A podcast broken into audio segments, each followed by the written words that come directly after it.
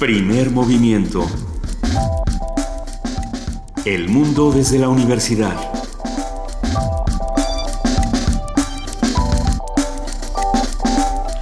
Muy buenos días, son las 7 de la mañana con 3 minutos de este miércoles 24 de agosto. Estamos aquí en Radio UNAM arrancando primer movimiento.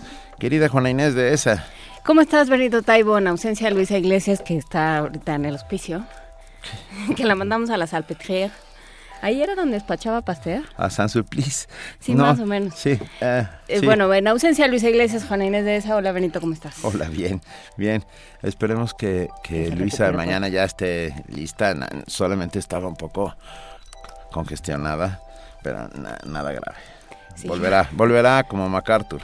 Volverá como MacArthur. Despertamos hoy con eh, los terribles resultados de un sismo de 6.2 en Perugia. En, en eh, se originó en Perugia, en, en Italia, y sí parece que llegó hasta Roma. Y en el camino, por ejemplo, el poblado de Amatrice se se vio enormemente dañado, parece ser que está en ruinas casi completamente y bueno, pues ya, ya se manifestó Mateo Renzi, ya dijo que, que apela a la solidaridad, el Papa también. 52 muertos hasta ahora.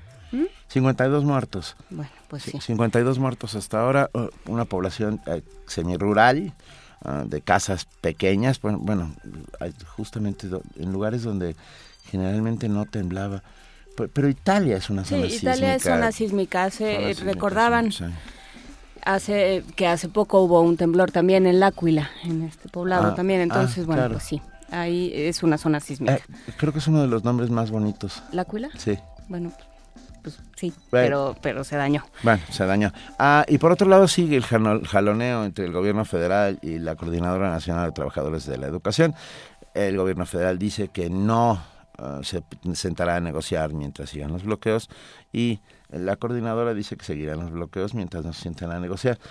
parecería, estamos frente a un diálogo absolutamente de sordos y de mudos y de ciegos. Y frente a eso, el presidente se anuncia que el presidente está contemplando en su próximo informe de gobierno, para el cual faltan ya solo unos días. El día primero. Que eh, hacer, cambiar el formato y hacer un encuentro con jóvenes habrá que habrá que pensar si eso es lo que necesitamos o si necesitamos que se mantengan las estructuras y que haya realmente un diálogo entre poder legislativo y poder ejecutivo y entre todos los ciudadanos con el con el poder ejecutivo no no, no hacer estos actos protocolarios y de pompa y boato donde se aplaude cada tres minutos. y perfectamente orquestados y, cuidados.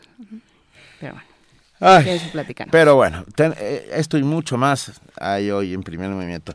Vamos a arrancar con miércoles de héroes y villanos. Y tal vez uno de los villanos preferidos de las madres, de las maestros eh, y de los médicos es la mugre. La mugre es así como... Tan, tan, tan. Ah, exacto, viene la mugre y todo el mundo tiembla. Una conversación con Rodolfo Rivas, pediatra e investigador del IMSS que vino con Rodolfo Chico, que cumple hoy ocho años, al cual lo felicitamos enormemente. Creo que nos lo trajo para demostrarnos en, en Que la mugre no se dañó. exacto. Muy bien. Lleva cuatro días sin bañarlo para que se le haga costra. Eh, la participación de la Dirección General de Danza, hablaremos con Daniel Guerrero, responsable de redes sociales, que va a hablar sobre la compañía de danza Moiseyev. Tendremos un, un corte informativo no, tendremos la participación de la Dirección General de Artes Visuales y del Museo Universitario de Arte Contemporáneo del MOAC, con Amanda de la Garza, curadora, que habla sobre la inauguración de la exposición a los artistas del mundo, el Museo de la Solidaridad Salvador Allende, México, Chile, 1971-1977. Está interesante este tema. Veremos en nuestra nota nacional los pleitos por los libros de texto. ¿Quién hace los libros de texto? ¿Cómo se deciden y por qué hay tantos padres de familia que se oponen? Vamos a hablar con Aurora Saavedra. Ella es directora general de materiales educativos de la SEP y ha hecho durante su carrera muchísimos materiales y libros de texto. Eh, eh, y, todo esto viene a cuento porque... Los padres de familia. Exacto, los padres de familia leon, neoleonenses andan queriendo mutilar los libros de texto, incluso quemarlos. Pero los libros de texto siempre son fuente de contención. pero tanto como para mutilarlos y quemarlos. Para, para enarbolarlos en diferentes batallas y decir que se está acabando con la... Con la moral. Con la moral, las buenas costumbres o lo que debe de ser la verdadera historia, que ese es otro tema. Ese es otro tema. Pero bueno. En, la nota internacional, las medidas de seguridad de Duterte en Filipinas, eh, comentario del doctor Adolfo Laborde, profesor investigador del Instituto Tecnológico de Monterrey, Campus Santa Fe. Ya arranca la Feria Universitaria del Libro en Pachuca, la FUL 2016. Tendremos con nosotros a Marco Antonio Alfaro, su director, para que nos cuente todos los detalles. Es una feria grande que se hace en un, en un sitio francamente eh, sorprendente. Ya, ya, ya sabrán, ya sabrán ustedes los detalles. Y hoy toca poesía necesaria y me toca a mí por eliminación de uno de los contendientes. sí, porque se nos eliminó uno de los contendientes. Pero no, pero te tocaba a ti de cualquier manera. Ok. Así que ni modo. Venga, algo encontraremos para en nuestra mesa del día vamos a platicar sobre ser periodista en México hoy y sobre el, Premio Alemán de Periodismo Walter Reuters. Platicaremos con María Teresa Juárez, coordinadora del área de capacitación y desarrollo institucional de periodistas de a pie y jurado de este Premio de Periodismo Walter Reuters. Como todos los miércoles, el doctor Jorge Enrique Linares, director del Programa Universitario de Bioética, habla de nuevo sobre el conflicto Estado laico e Iglesia en temas de bioética a propósito del matrimonio igualitario. El conflicto, conflicto que está escalando en lugares, porque por ejemplo ayer eh, Duarte, en Veracruz, junto con la cúpula de la jerarquía católica en el Estado, celebran que el gobierno, que el Congreso estatal aprobó esa ley que criminaliza a las mujeres que abortan. O sea, eh, ay, señor Duarte, ya. Yo, ¿Y si, le, damos retiro anticipado a Duarte? Pero, debimos haberle dado retiro anticipado antes de que empezara. Hace pero, como seis años. Hace como seis años, pero bueno. Eh, la, y vamos a platicar sobre la medalla, la cátedra Bergman al escenario Alejandro Luna. al escenógrafo. ¿Qué, dije? El escenario, pero no importa. Al escenógrafo, Alejandro Luna. Él es el escenario. Alejandro Luna es el escenario. Conversación con Abril Alzaga, coordinadora ejecutiva de la cátedra Emar Berman en cine y teatro de la UNAM. Vamos a platicar de esta medalla que le dan, que le da hoy la UNAM a Alejandro Luna. Así es. Hoy, por la tarde sucederá en el Centro Cultural Universitario. Eh, seguimos aquí y vamos a hablar. Tenemos, ah, tenemos una nota sobre evaluaciones políticas. Aunque nuestro país presenta avances en la evaluación de políticas públicas, el rezago podría afectar los objetivos de desarrollo y bienestar, afirmó el doctor Manuel Perlo Cohen, director del Instituto de Investigaciones Sociales de la UNAM. Nuestro compañero Antonio Quijano tiene los detalles al respecto. Los avances en la evaluación de las políticas públicas en México son insuficientes, advirtió el doctor Manuel Perlo Cohen, director del Instituto de Investigaciones Sociales de la UNAM al inaugurar el seminario Evaluación de Políticas Públicas, un enfoque comparativo de experiencias nacionales e internacionales, explicó que este rezago impedirá el cumplimiento de los objetivos de desarrollo y bienestar. A pesar de los avances que se han registrado en las últimas décadas, el ejercicio de la evaluación en nuestro país tiene un notable rezago con respecto al avance que registran no solo países con alto nivel de desarrollo como Estados Unidos de Norteamérica o países europeos sino incluso de algunos países latinoamericanos, como es notoriamente el caso de Chile. Hemos avanzado en la definición e institucionalización de una estructura jurídico-normativa en materia de evaluación, pero aún estamos lejos de contar con una verdadera cultura de la evaluación que logre permearse en los distintos ámbitos de nuestra sociedad. Y sobre todo, aún no aplicamos los resultados de la evaluación en el diseño de las políticas públicas. Benjamín Gil Mayoral, titular de la Unidad Especializada en Ética y Prevención de Conflictos de Interés de la Secretaría de la Función Pública ofreció una conferencia magistral como parte del encuentro. El funcionario afirmó que gracias a las reformas en la materia, el sistema de evaluación ya es constitucional. Una regresión en este tema tipo Australia, tipo Venezuela, se ve bastante improbable. En México la solidez institucional del sistema de evaluación creo que está eh, a toda prueba, lo cual hace que hoy tengamos una un, un, diseño institucional que va de la planeación a la, a la ejecución del, del, gasto, en donde, donde el, el, sistema de evaluación tiene un anclaje institucional muy fuerte. El seminario de evaluación de políticas públicas finalizará sus actividades este miércoles. Para Radio UNAM, Antonio Quijano.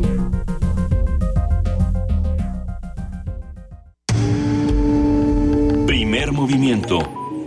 Clásicamente... Reflexivo. Siendo las 7 de la mañana con 13 minutos, tenemos una gran canción. Es una de esas canciones que a mí me han acompañado toda la vida, toda la vida, y que y, y la que más le gustaba a mi padre, ¿sabes? ¿Esta canción? Sí. Bueno, pues Cantada, es él, él la, la ponía cada rato. Con los Ramones. No, con Louis Armstrong. Con Louis Armstrong. Wonderful world. Exacto. Muy eh, bien. porque este es un mundo maravilloso, sin lugar a dudas, y mi padre estaba convencido de ello. Y tiene esa, esa estrofa que dice, ahí veo a los amigos que se dan la mano y se dicen cómo estás, y en realidad se están diciendo te quiero mucho. Eso es hacer comunidad. Y eso es lo que hace uno cuando regresa a clases, encontrarse con sus amigos. Y entonces para todos los niños que van de vuelta a la escuela o ya fueron, Que encontraron a sus amigos. con Okaidi y un grupo de niños, What a Wonderful World, de Louis Armstrong.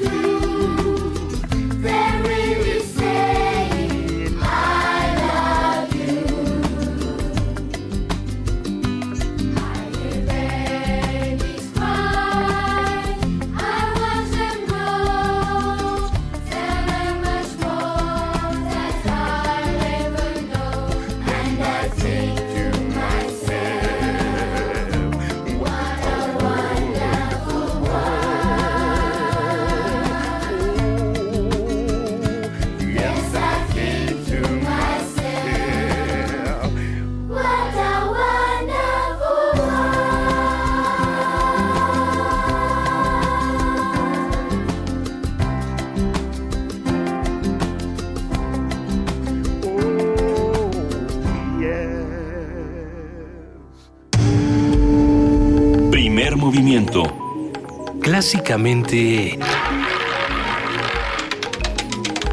Incluyente.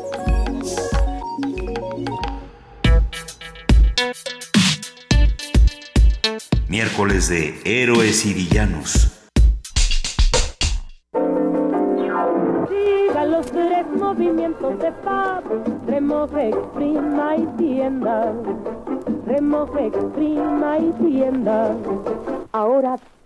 Ropa se lava con Fab. la fragante espuma fabulosa que lava cualquier cosa. Compre Fab. Fab es blanco. Fab es puro. Fab es calidad. Con Fab no tiene que trabajar y Fab limpia y blanquea de verdad. La palabra mugre procede del Hay que decir lo que acaba de pasar porque parece que estamos locos. No, Ese comercial donde se anunciaba un detergente proviene de los años 50 y está escrito por Salvador Novo, ni más ni menos. Salvador Novo fue el genio creativo detrás del Los tres movimientos de Fab. remoja, exprima y tienda. E- y era el- el entra- la entrada a la modernidad Y era el adiós a la mugre. y el adiós a la mugre. Y de eso vamos a hablar hoy. La palabra mugre procede del latín mu- mucor mucoris, que significa enmohecimiento y designaba originalmente a la sustancia viscosa y babosa llena de moho, eso, Eso. a todos los que están desayunando, que se formaba en la superficie de un vino malogrado, que no había fermentado bien. La mugre tiene una fuerte carga negativa debido a su consistencia y y olor desagradables y a los componentes que la forman, que pueden ser microorganismos como hongos y bacterias. Por ello, tener buenos hábitos de higiene se considera una práctica fundamental para conservar la salud. Además, la falta de interés en la apariencia física y aseo personal es socialmente desaprobada. Sin embargo, no se debe exagerar, pues el exceso de limpieza hace que el sistema inmune se debilite y no funcione correctamente. Las bacterias que se encuentran en el ambiente y que invaden el organismo lo obligan a trabajar para combatirlas, por lo que limpiar con demasiada frecuencia nuestro entorno y evitar a toda costa el contacto con gérmenes solo expone al sistema inmune y lo hace más vulnerable. Y para hablar de, de ello, de mugre buena, mugre mala, lo que se sabe y lo que no de la mugre, vamos a platicar con el, doctor doctor Rodolfo, Rodolfo Rivas, Rivas. pediatra e investigador del IMSS. Buenos días, doctor. Muchas gracias por estar con nosotros. Y profesor de la UNAM, dice él muy seriamente. No, y, Digo, que- hay que y lo agradecemos. ¿Cómo estás, eh, Rodolfo Rivas? Muchas gracias por estar con nosotros. Encantado de estar aquí con ustedes. La mugre sí, la mugre no. Pues bueno, yo creo que no hay absolutamente nada, nada, nadita, nada en el mundo que sea un sí o un no categórico.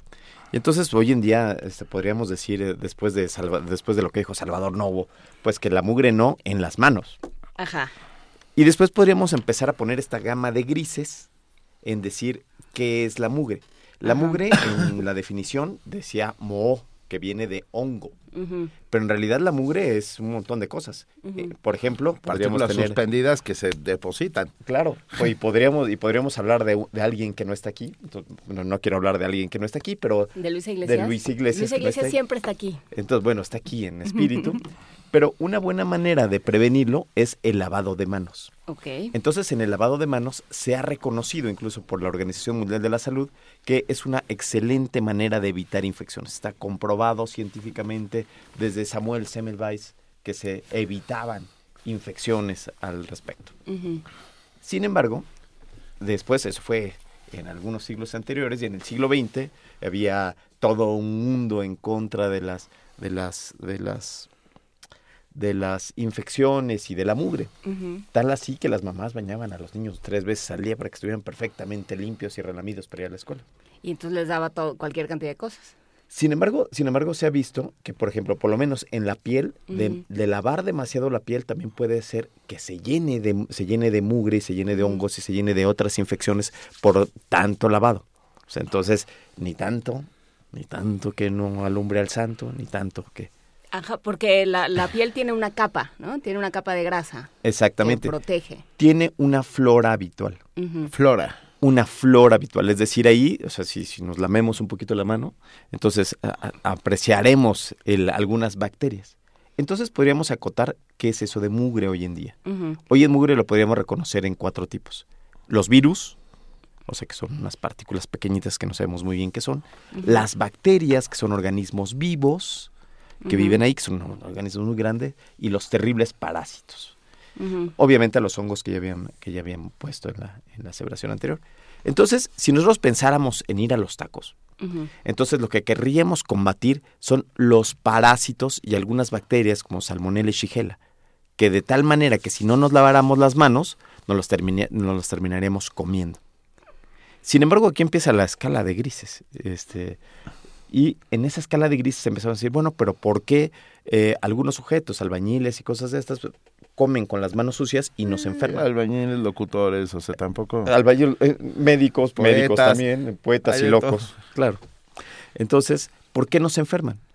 Y la razón es porque tenemos tres mecanismos básicos que pueden que podemos hablar. El primer mecanismo son las enzimas que están en la boca que se encargan de degradar la mayor parte de las de las bacterias. El segundo es el ácido gástrico. El ácido gástrico prácticamente ninguna bacteria pasa por ahí, pasa por esa vía. Y el tercero, pues ya son, es la flora intestinal. En, lo- en el siglo XX, en el siglo anterior, cuando se usaban antibióticos, ahí se descubrieron que el uso de antibióticos, el uso de indiscriminado de antibióticos, lo que hacía es que barría esa flora normal. Y al barrer esa flora normal, lo que hacía es que hacía a los sujetos, a los niños, más susceptibles de enfermarse. Aquí, empe- aquí empezaba, eh, empezaban a, a surgir las preguntas. ¿Será que hay mugre buena y mugre mala? Y la respuesta fue sí. Mira.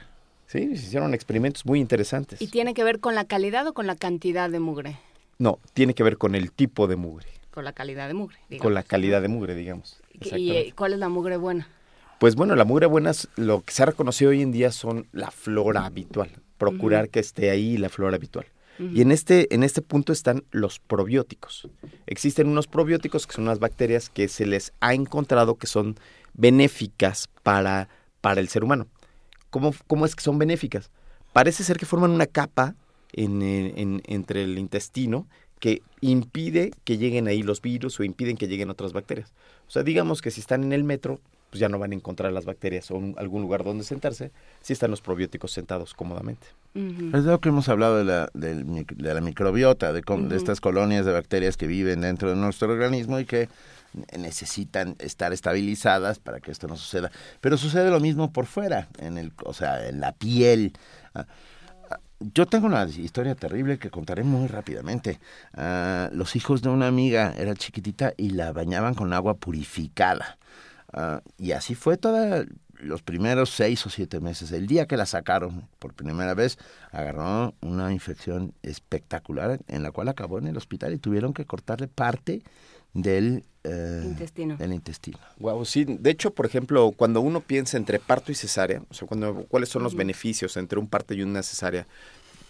Espero que nadie esté desayunando en este momento. Pero cuando el bebé pasa por el canal de parto, adquiere bacterias propias de la zona. No voy a andar más, pero propias de la zona. Y entonces esas bacterias lo que hacen es que le generan una protección al individuo. Desde ese momento se empieza uno a colonizar. Otro ejemplo, las personas que viven en ranchos, que viven al lado de animales, ¿no? que viven eh, junto con animales, etcétera, etcétera, son más sanos, se enferman mucho menos que aquellos que están viviendo en ciudades, en ambientes perfectamente limpios. El último ejemplo. Alimentación a la lactancia materna, al seno materno, a- con leche humana. Ninguna mamá, ninguna, se esteriliza la mamá. No, Ah. no sé si me explico, espero Sí, no. que quede muy claro. Sin embargo, cuando le estoy dando leche de fórmula, cuando le estoy dando de bote, parece ser que se vuelve toda una, se vuelve una locura. O sea, es de- requieres de tener el agua más limpia de los Alpes suizos, más el, más el, todo biberón. esterilizado, el biberón esterilizado perfectamente, recién sacado. Y entonces lo que se ha descubierto es que en la, en la piel de la mama, como mencionaba hace un ratito, en la piel de la mama hay bacterias que aparentemente son estas, que son, que forman parte de la microbiota Sí. que decía. Sí. O sea que no hay que tenerle tanto miedo a la mugre, No, que bueno, no hay que ser tan obsesivos. La mugre siempre y cuando, o sea, la mugre es algo natural.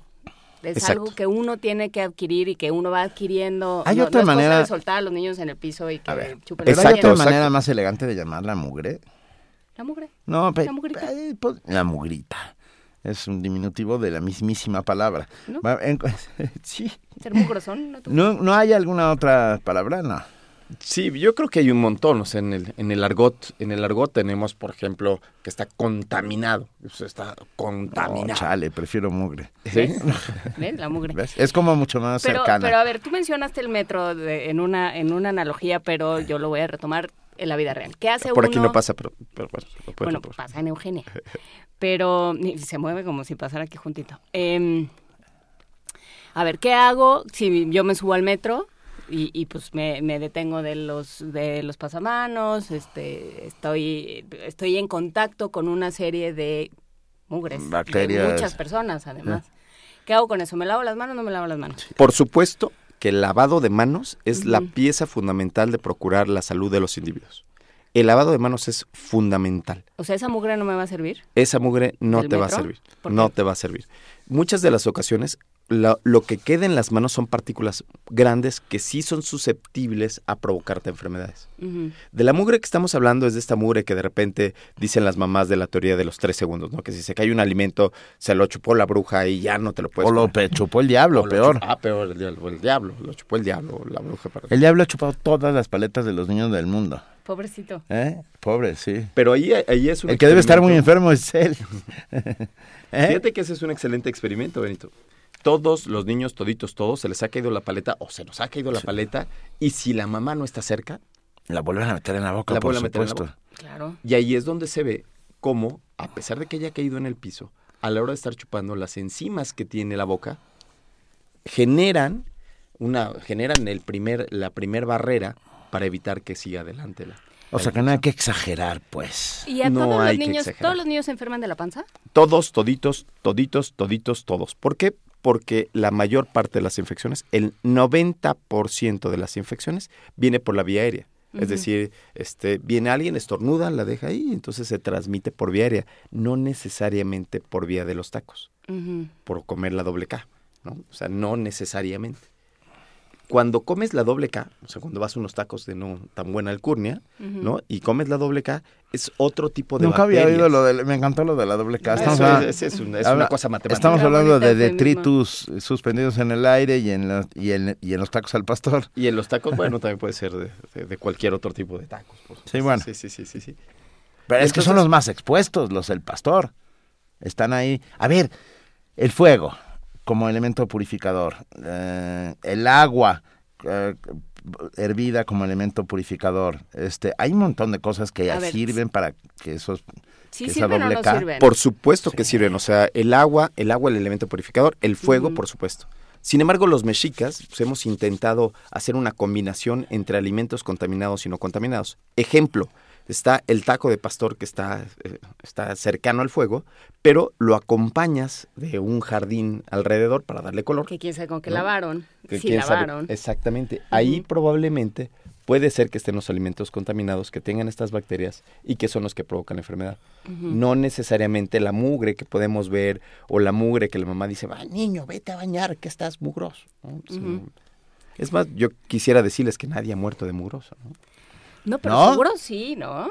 Híjole, yo ya en casos extremísimos creo que he visto Como por ejemplo algunos, este, algunas personas que están deambulando, que no se bañan, que tienen Eh, esquizofrenia sí. y que están en la calle. Sí. No, Pero no, no, mueren por eso. pero bueno, mueren por complicaciones que, que tienen que eh, es que ¿Qué te puede tienes hacer la razón. mugre? ¿Qué Sí, te puede ¿Hasta hacer? dónde puedes llegar justamente? Mira, vamos, vamos a poner los dos, vamos a poner los dos extremos. Pongamos Ajá. los dos extremos.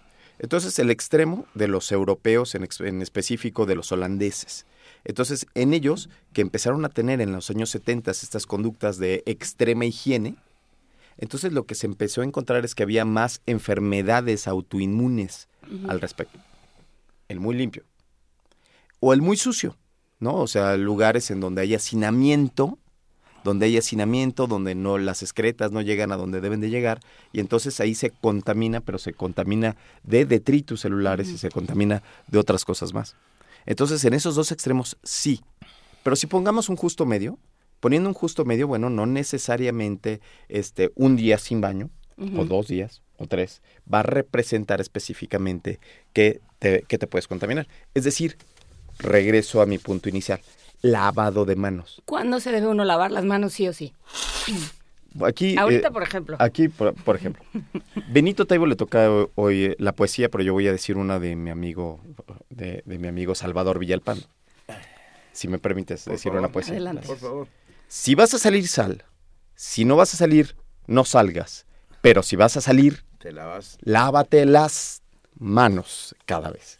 Eh, espero que haya quedado muy claro. Ujú. Entonces, queda claro que después de ir al baño hay que lavarse las manos. Queda claro que antes de comer hay que lavarse las manos. En los hospitales, esta debe ser una de las actividades fundamentales, el lavado de manos. así se evitan muertes. O sea, es decir, ahí es donde se van pasando. Las, Sí, las hay- hay famosas estudios. septicemias, ¿no? Y esto que sucede en los- las enfermedades hospitalarias. Y decías tú de heridas quirúrgicas. Por supuesto, una herida, un- una herida, alguna, al- por supuesto que debe ser lavada, por supuesto que se debe evitar que se contamine. ¿No? Entonces, de- debes de ver estos matices de gris que son los que van ayudando a, a los sujetos a decidir cuándo está bien y cuándo está mal. ¿no? O sea, o cuándo puede ser que esté exagerando. ¿no? A ver, ¿y bañarse diario? Ah, eso me recuerda también otro chiste. Llega, llega, llega un individuo y le dice, oiga doctor, ¿y me puedo bañar con diarrea? Y el otro le dice, pues si le alcanza.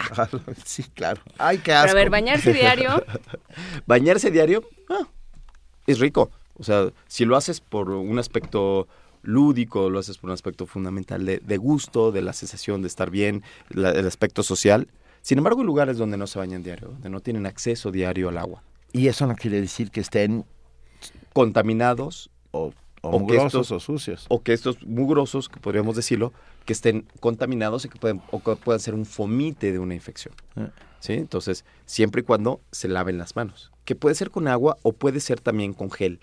¿No? O sea, el gel eh, actualmente también puede ayudar muchísimo a controlar las infecciones como la que Mira, trae Benito ya- ya- Taibo el día de hoy. Ya, Rocío Brom dice, yo digo que poquito veneno no mata, no mata, vale para la mugre y el tequila. O sea, Y el poquito, ven- poquito veneno no A mata. ver, y en una y en una sociedad donde de pronto hablamos en braille y nos gusta tocar a la gente y nos gusta este. A, a algunos no les gusta. sí, hablar hablar de bulto, digamos, qué tan qué tanto se pasan infecciones y qué tanto se contagian las mugres y los microbios de cada uno. Absolutamente ninguna. Te pueden abrazar, te, te puedes encontrar a alguien mugroso, un político, por ejemplo. Puedes encontrarte No, un pero ahí político. no te dejas abrazar porque en- te roba la cartera. que- Ah, Sí, caray, entre caray. otras O sea, cosas. pero mira, a ver, ya apareció por ahí el Ecoloco, ya nos mandaron fotos del Ecoloco, que era aquel personaje de Odisea de Burbujas supuesto. que amaba la mugre, etcétera. etcétera. loco, eco, loco. Bueno, y Mario Mora dice, según el doc, parte de mi alergia es por tanto que me limpiaban de chico. Pues eso puede ser. Que- O sea, el exceso de limpieza provoca posteriores alergias porque no agarraste los eh, Anticuerpos. anticuerpos necesarios. Sigue siendo una teoría, no hay- no ha- hasta ahorita no ha sido probada, está, está en forma de teoría. Han hecho algunos experimentos interesantísimos en niños que no tienen perro, en niños que tienen perro y en niños que tienen perro y gato. En esos estudios donde tienen estos tres grupos, eh, tres posibles grupos, lo que se ha encontrado es que los niños que no tienen perro tienen mayor predisposición a tener alergias. Y que los niños que tienen, los que tienen perro, menos, y los que tienen perro y gato, mucho menos. Entonces esto podría ayudar a decir que, bueno, este, muchas de las ocasiones cuando nace un bebé, lo primero que sale es el perro por la puerta de atrás, ¿no? Cuando hay puerta. O el gato. O el gato. Con las Y mujeres entonces- embarazadas, ¿no? y en- sí, claro, pero eso es por la enfermedad de arañazo de gato, no necesariamente por el gato, por el pelo de gato, por la suciedad del gato, por así decirlo. ¿Sí? Entonces, aquí podríamos seguir con esta, eh, con estos tonos de grises en donde decimos no necesariamente es el de estar cerca de la del perro del gato, sino que hay que tener, eh, hay que estar expuestos al medio para poder estar más o menos sanos. Hay que aplicar el sentido común, Por ¿no? supuesto. Porque luego yo creo que es ahí donde nadie lo hace. Refrancito está diciendo algo muy interesante en Twitter. Ah, un ejemplo somos los que tenemos dos hijos. Regularmente el segundo es más sano porque no somos tan obsesivos con ellos y la limpieza, como lo fuimos con el primer hijo. ¿Esto lo ves seguido, doctor? Por supuesto que sí, por supuesto que sí. En mi consulta intentamos, intentamos este lograr que las mamás se liberen de esta sensación de que deben de, de- deben de tenerlo todo perfecto para el primer niño, el lavado de manos perfecto, el, la, la casa perfecta, ¿no? Entonces, bueno, pues también ahí tenemos grandes fotos en la, en donde les enseñamos a los perros lamiendo a los niños y que no pasa absolutamente nada. ¿no? O sea, no, no, no les genera una infección el hecho que un perro lama a un bebé, por ejemplo. Pero, o sea, te dicen siempre de los bebés, por ejemplo, que no les toques las manos, porque se las meten a la boca. Claro, claro, claro. Eso es, es cierto. Perfectamente cierto. Y es la vía de acceso, ¿no? O sea, el lavado de manos, o sea, las manos deben de ser fundamentales para evitar las infecciones. Jorge Martínez, a ver, eh, materialízate una vez más y explícanos qué es eso de los tacos de penal. Dios Por- mío. Este, extraña púrpura pregunta, ¿y el gel antibacterial sirve? Sí, por supuesto. El gena- por ejemplo, en sujetos que nos estamos lavando las manos continuamente, por ejemplo, los médicos que tenemos que lavarnos las manos entre paciente y paciente. ¿no? Eh, o incluso entre tocarlos y regresar y, y dejar de tocarlos, si nos laváramos las manos todo el tiempo, lo que se hacen son heridas. Eh, son heridas en esta parte de aquí, o sea, se, se empieza a degradar la piel. Entonces tenemos que empezar a intercambiar entre un lavado de manos y lavado de gel y con gel alcohol, que es una que funciona perfectamente bien y mata los bichos. Pero ¿cómo se tiene que aplicar y cómo se tiene uno que lavar las manos? El lavado de manos, el lavado de manos tiene una técnica precisa. Yo le recomiendo a yo, yo le recomiendo a todos los que están con el Twitter o con estar que entren a la página de OMS de la OMS de lavado de manos para que vean la técnica del lavado de manos que no es una técnica sencilla, ¿no? O sea, requiere el lavado de pulgar, requiere el lavado entre los dedos, ¿no? Para poder generar para poder generar que estén perfectamente. Habla de la página de la Organización Mundial de la Salud. Ah, qué interesante. Ahí hay una técnica de lavado de manos. Exactamente, hay Wow. una serie de panfletos en la, en la página de la Organización Mundial de la Salud que, que bueno, eh, vale más que las palabras que yo le puedo decir, una imagen vale más que muchísimas palabras y, la- y ahorita, de hecho, en este instante ya la están tuiteando para Somos todos aquí, los so- adictos así, a la- así. al- Nos lavamos las manos y subimos rápido las cosas. No, Rafael Ruiz Tejada B. Si lavamos la pantalla de las teles, se les quita la mugre programación. No, no se les quita. No, saque su radio del fregadero en este momento. este, a ver, eh, pregunta, pregunta otra vez Rafa Olmedo. Sigo sin entender qué tanto de mugre es bueno y qué tanto y qué tanto es cuidado con la diarrea. Yo creo que es una cosa, es de ir generando sensibilidad, ¿no? Y sentido común. En un momento, si uno se baja del metro, como decíamos, pues, o del pecero, o o de saludar a Sí. Benito Taibo, que hoy está más tóxico que, que Chernobyl. No me tientes porque te voy a tocar. No me tientes, No me Betito, tientes porque yo te tiento. Betito. No. Entonces uno va y se lava las manos. Sí. Ajá. Este, y y- pero tampoco es necesario si si estoy sentada en por mi la casa. vida. Los, los teclados de las computadoras, ahorita que lo pensaba, y los celulares, y todas estas cosas que uno toca todo el tiempo y, y se chupa las manos y sigue trabajando y así. A ver, mi mujer ¿Qué? llega a los hoteles, por ejemplo, con su toalla húmeda a limpiar el control de la televisión, que dice que es lo que más bacterias en el mundo tiene, y el teléfono. El teléfono de la habitación del hotel. ¿Hace bien? Sí. Eh, sigamos hablando de la escala de grises. Venga. Entonces voy a empezar primero con el teclado. Yo quiero decirles que un virus, en el momento que cae y se pone en contacto con algo que no está vivo, se muere. No, pierde ese, ese, ese, ese conta- la Su facultad. Su facultad de Ah, contagio. Ok. Una bacteria que no está eh, húmeda, ¿no? como, como Benito Taibo, como, Ujú. como las detritus de Benito Taibo, Sí. eso que no está húmedo, también pierde, es decir, si se seca, pierde. Entonces, el- lo que les quiero decir es que para que exista vida requiere un equilibrio. Regresemos al mo. Para que exista mo tiene que haber humedad. ¿no? Entonces, estos hongos que están, eh, que abren las mamás las ventanas, es una buena manera. Si tenemos un teclado, si tenemos algún lugar, lo que hay que intentar hacer es abrir las ventanas, como aquí, ¿no? Abrimos todas las ventanas, Sí, airear. hay, hay este, este bonito aire que corre, ¿verdad? Exactamente. Lo contrario es totalmente cierto. Si en este, si estás en un lugar cerrado y alguien estornuda, deja la partícula en el aire durante 25 minutos para que para que Inés Doctor, no le des cuerda. la Para que respire, este momento- la sí. respire y Se va a salir y vamos a, A partir de quedarnos este solos. momento no voy a volver a respirar. A ver, ah, Alejandro Rodríguez dice, nadie muere por mugroso. La peste negra y la lepra no se originaron por falta de higiene. Sí, son enfermedades contagiosas, son enfermedades de la pobreza. Este, las dos son de una bacteria que es el bacilo ácido alcohol resistente al bacterio de la tuberculosis. Eh, Seguimos teniendo problemas en México sobre la tuberculosis, pe- pero no, no, no quiero que dejemos de poner el dedo en el renglón. Esas son enfermedades de la pobreza. Son enfermedades donde no nada más significa que no te laves las manos y que no te bañes, sino que no, sino que estés, Que no tienes una estés alimentación hacinado, adecuada. no estás Es como la disentería. Exacto. La disentería es una bacteria que se conta- que se adquiere comiendo la doble K. Esta está buena. Esta buena es caca. A ver, sí. ya latino, latino Por después favor. de media hora. de- No, después no, de lo media- tenía claro desde el A ver. principio. Lo que pasa es que pensé que era alguna suerte de cábala. Pregunta arroba cutre. ¿Qué características ¿Arroba debe tener? cutre? Bueno, él quiere saber venga, venga, venga. ¿Qué características debe tener un buen jabón para manos? Si hace mucha espuma es mejor. Eh, volvemos a los tres movimientos de Fab, ¿verdad? ¿Todos son antibacteriales? El, el principio, el principio de, de evitar, el, o sea, no, no hay un jabón bueno y uno malo. O sea, el, el único principio es que es, es el arrastre, el utilizar el agua para, para quitarlo. Y bueno, pues hay distintos jabones. O sea, por ejemplo, si hablamos de hospitales, podríamos decir que hay materiales como la clorexidina que son más potentes para evitarlos que, cual- que otros. Sin embargo, en casa, ¿no? En casa prácticamente no hay un- patógenos tan serios. Entonces, ahí cualquier jabón podría ¿Y pre- ser preferencia jabones neutros o jabones perfumados y tal? ¿O da igual? Ese es al gusto del cliente, ¿Y la depende de qué tanto te gusta. Del, ¿Más espuma es más limpio? Igual, o sea, la espuma lo que hace es que saponifica las grasas, o sea, la espuma lo que hace es que le pegaría a la membrana de las de las bacterias. Entonces, bueno, pues podrías decir, podrías que decir que sí. Ya nos explicaron los tacos de penati. Que Once quiere decir pasos. que te lo Once comes, pasos. das 11 pasos y caes muerto. Negativo no ha habido un caso hasta ahorita. Yo soy a favor de los tacos, por favor. también. todos estoy, yo soy taquero de corazón, entonces ¿De la calle? de la calle, Claro. por supuesto. Ahí adquieres más, este, Anticuerpos. Así Y- es. Y, lo que sea, y amigos, y, y claro, microbiota claro, y todo. Exactamente. Y lo que no te mata te hace más fuerte. Y lo que no mata endurece, decía este Boogie el aceitoso.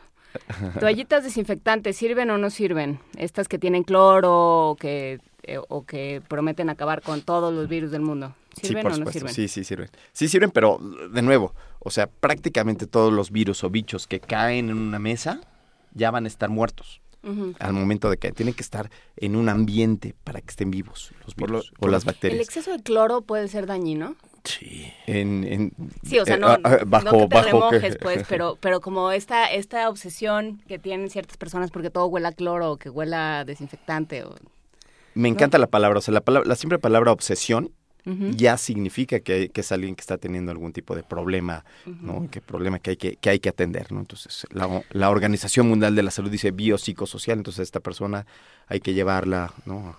A, A con alguien a que le ayude. a a que destapen sus chakras. O, o llevarla a unos tacos para que ya, para darle un bautizo de fuego. Claro, claro, claro. sea, ver. Empezar a abrirle al mundo. México Gráfico, contra lo que estás diciendo, dice, leí que en un teléfono público hay mayor concentración de bacterias que en un baño público. ¿Será? No, ¿verdad? Pues están, bueno, están muertas en los dos casos. Mira, mira, el, el asunto es, el asunto es sencillo. El, tú tienes que tener dos escenarios. El escenario de que puedes encontrar cosas que están muy contaminadas, como puede ser un teléfono. ¿no? Que, que puede tener muchas más bacterias, un teléfono, el teléfono de la casa, que el propio baño. Sin embargo, eso no significa que esas bacterias te Estén vayan a activas. contaminar, o que estén activas y que te puedan contaminar, o que tú puedas ser susceptible a que te contamine. Si tuvieras, por ejemplo, si se acuerdan de, de aquellos eh, años del siglo pasado donde, donde fue la epidemia del virus de la inmunodeficiencia humana, bueno, esos sujetos estaban, tenían la inmunidad deprimida y por supuesto que si, iba, que si hablaban por teléfono, por supuesto que se podían infectar. Después se descubrió que se infectaban de cosas propias del organismo. Entonces aquí empezamos a dar este, empezamos a dar este, eh, eh, esta Balance. balan- este balance de decir, pero puede ser que si esté contaminado vale la pena limpiarlo. Por supuesto, se ve más bonito limpio, pero no significa que no agarre el teléfono para hablar por teléfono, porque me vaya a morir o porque me vaya a enfermar. No es un foco de infecciones, como dice mi. Exactamente. Ok, eh, Fernando Bonilla dice, el, el bonito dato histórico del día, hablando de mugre, dicen que Luis XIV solo se bañó un par de veces en toda su vida. Tenía mucha inmunidad. Sí, y tenía unos jardines Tenía muy una bonitos. inmunidad y, te- entonces y era- el mundo terminaba donde se ponía el sol, o sea, su, su, Su su imperio. imperio. O sea, ¿qué Non más da? plus- non plus ultra, Eh, como sí, nuestro... Plus ultra, más allá todavía. Pero se cambió y dice, a ver, Y- allá apareció. Arellanes, los trapos, los trapos estos donde se junta el, el horror. Es que dice que Luis XIV, Frida dice que Luis XIV se cambiaba la ropa dos veces al día. Ah, y Entonces la mugre ¿está documentado? se iba con un que está que sí que está Dice que sí, documentado. Frida. Ah, Ok. Bueno, pues creo que ya creo que ya nos tenemos que ir sobre Eh, está ah, se quedaron algunas preguntas en el aire, se quedaron algunos los trapos. Los comentarios. trapos, ¿cuánta mugre juntan? Uy, En muchísima. En la cocina de junta una cantidad de mugres ¿Hay peluznantes. que lavar los trapos? Por supuesto que sí, ¿O sí, sí, evitarlos? sí, sí, hay que lavarlos, hay que lavar los trapos. O sea, cuando llegas a una taquería, por ejemplo, y limpian la mesa con un trapo sospechosísimo, En Sí, ese momento dice- sacas tu la tu La que trae Imelda.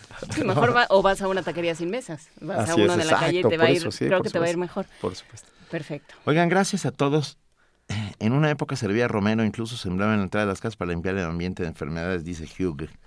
Sí, Está pues interesante. sí, luego habría que ver si eso Con la sirve. ¿El influencia, sirve para Silvia, algo? ¿No? Silvia Garza dice, con la influenza aprendimos a lavarnos las manos y eso Claro, es cierto. claro, ¿Eh? claro, claro, fue un mecanismo de contagio. Bueno, pues Bueno, está que muchísimas gracias por estar hoy aquí esta mañana. Este seguiremos ya- hablando de este tema porque todo el mundo está muy inquieto. No se preocupen, váyanse a lavar las manos, pero tampoco mano tropo, como en la vida. Manon Tropo. Y Ah, recuerden, más vale que digan, ahí va el puerco y no, ahí va el muerto. Eso, venga, muy bien. Rodolfo Rivas, pediatra, investigador del IMSS, profesor universitario, muchísimas la, gracias. Como de Y eso. te- tenemos sobre la mugre, Con tre- 31 minutos. con 31 minutos, primer campeonato de deportes cochinos. Me quería decir algo respetable, Tulio Triviño. Sí, señor líder. ¿Cómo no le da vergüenza decirles a todos que no se bañen y que sean unos cochinos? Oh, tienes razón. Estoy completamente equivocado. Y ahora vamos a una nota deportiva realmente inmunda. Adelante, Edison. Efectivamente, me encuentro aquí, en este hediondo basural, para presentarles el primer campeonato de deportes cochinos que se lleva a cabo en nuestro país. Los invito a ver el sucio compacto que hemos preparado. Los jueces otorgaron puntaje máximo al clavadista Greg Longani por sus excelentes zambullidas en el inodoro. Qué cochinada, ¿no? Yo le doy un 8 y lo felicito. Marque opción 9. Sorry. Reñida estuvo la carrera de patinaje sobre cáscaras de plátano. Al final la victoria fue para el mono aluminio, quien tiene una larga experiencia en este tipo de competencias. En la domadura de Guarenes, el gran vencedor fue Ricardo Cerumen. Observen con qué maestría y habilidad logró dominar al rabioso roedor. Y así, con mis nuevos amigos me despido. Eso es todo por hoy. Y no se pierda la próxima edición de Deportes Cochinos, donde tendremos esquí sobre caspa y buceo de alcantarilla. Mi nombre es Tennyson y no Edison. Oh, perdón. Primer movimiento. Clásicamente... Reflexivo.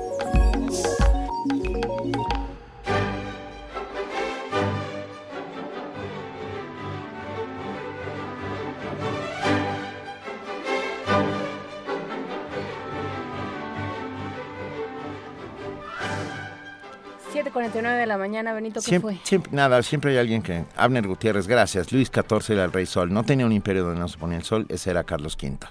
Todos los emperadores... Luis XIV era el rey sol, sí. Claro. Era el de, el Sí. de Versalles. Claro, claro.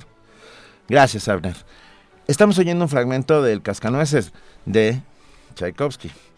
Este, ¿por qué? Eh, pero déjenos presentar, déjenos presentar, porque están con nosotros y lo agradecemos Tomando aire muchísimo. para hablar micrófono y ya lo dejaste a la mitad. Ah, Daniel Guerrero, responsable de redes sociales de la Dirección General de Danza.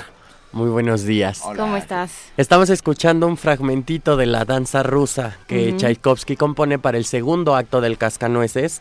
Y bueno, esta imagen que evoca de el bailarín con este gorro de piel ruso, la ushanka, con los brazos cruzados, bailando como con mucho atleticismo y, y la- y las botas de piel. Pues está tan arraigado en la idea del folclore ruso como podría ser para los mexicanos el, el traje de mariachi y el vestido de la tehuana. Y antes de empezar a hablar de uno de los más grandes exponentes a nivel mundial de este folclore ruso, que es, el, que es Igor Moiseyev, y la compañía que fundó y que lo sobrevive porque falleció en 2007, pues es necesario hacer un par de aclaraciones pertinentes para, para ponernos en el mismo canal. Casi todos los ballets del repertorio clásico están situados por fantasiosa que sea su historia, pues en algún país europeo. Y los compositores de la música y los coreógrafos de, de la danza quisieron tanto retratar una parte de la vida en los países donde estaban desarrollados estos ballets y perfeccio- perfeccionar sus técnicas, pues saliendo un poquito de la música y la técnica clásica y adentrándose quizás hacia expresiones más folclóricas. Así nace algo que nosotros conocemos como danza de carácter, que son estas versiones diluidas y, y- y teatralizadas de las danzas folclóricas europeas y pues carecen ya de estas raíces simbólicas que tienen originalmente y están adaptadas pues a la demanda técnica de la danza clásica, al virtuosismo del ballet. Eh. Por ejemplo, en Don Quijote están muchísimo las sevillanas y como estas, pues están polonesas y mazurcas polacas, hay chardas húngaras, en la film Algarde hay una danza con suecos porque está basada en la Gran Bretaña. Entonces, el personaje que nos compete hoy, Igor Moiseyev, fue aclamado como el más grande coreógrafo de danzas de carácter del siglo XX y funda una compañía que hoy lleva su nombre y sigue viajando por todo el mundo llevando esta danza folclórica rusa pues con esta vena teatral, con esta vena muy profesional y de mucho virtuosismo y pues no hace más de dos años estuvieron aquí en México en el Auditorio Nacional a reventar y, y la gente se vuelve loca viéndolos en el escenario.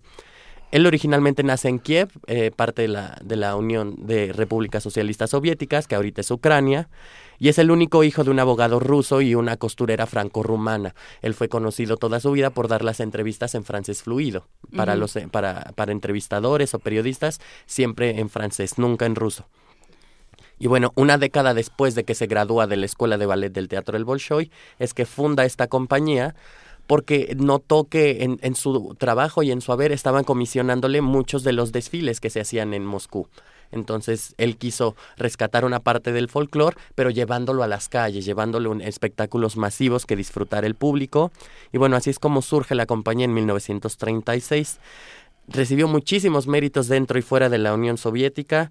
Está la Orden del Mérito de la Tierra Patria, que es la más alta con- condecoración civil que da Rusia, algo así como la Medalla de la Libertad de Estados Unidos. La medalla Mozart de la UNESCO por servicios a la cultura musical mundial y reconocimientos en países que iban desde Bulgaria, Hungría, España, Mongolia, Líbano, Polonia. Fue un talento reconocido. Finalmente todo el mundo vivió más de 100 años. Y bueno, la compañía se ha presentado con el mismo éxito alrededor del mundo como producciones, ¿qué será? Como, como Riverdance, esta de danza escocesa. Y bueno, en el, en el ejemplo nacional como el ballet folclórico de Amalia Hernández, el ballet folclórico de México. Y si bien eso podría ser su cruz, finalmente considero que podría ser el más grande acierto del, del ballet de Igor Moiseyev. Si bien a muchas compañías de folclore se les acusa de no respetar las raíces, de, de no tener la fidelidad del espíritu original de, de la danza folclórica como fue concebida por los pueblos, y de preferir finalmente forma sobre fondo o sobre historia, pues lo cierto es que Moiseyev, como los bailarines de campeonato que fundaron Riverdance o como Amalia Hernández, son los encargados de difundirlo mundialmente. Y, y claro, plantan difunden esa una semilla. versión, una Claro. versión como más turística o, Sí. más, más accesible. Más por glamurosa. Más, mucho más glamurosa. Pensemos en todas estas danzas folclóricas mexicanas que se presentan en procesiones de pueblo y que están hechas para ser bailadas por tres, cuatro horas.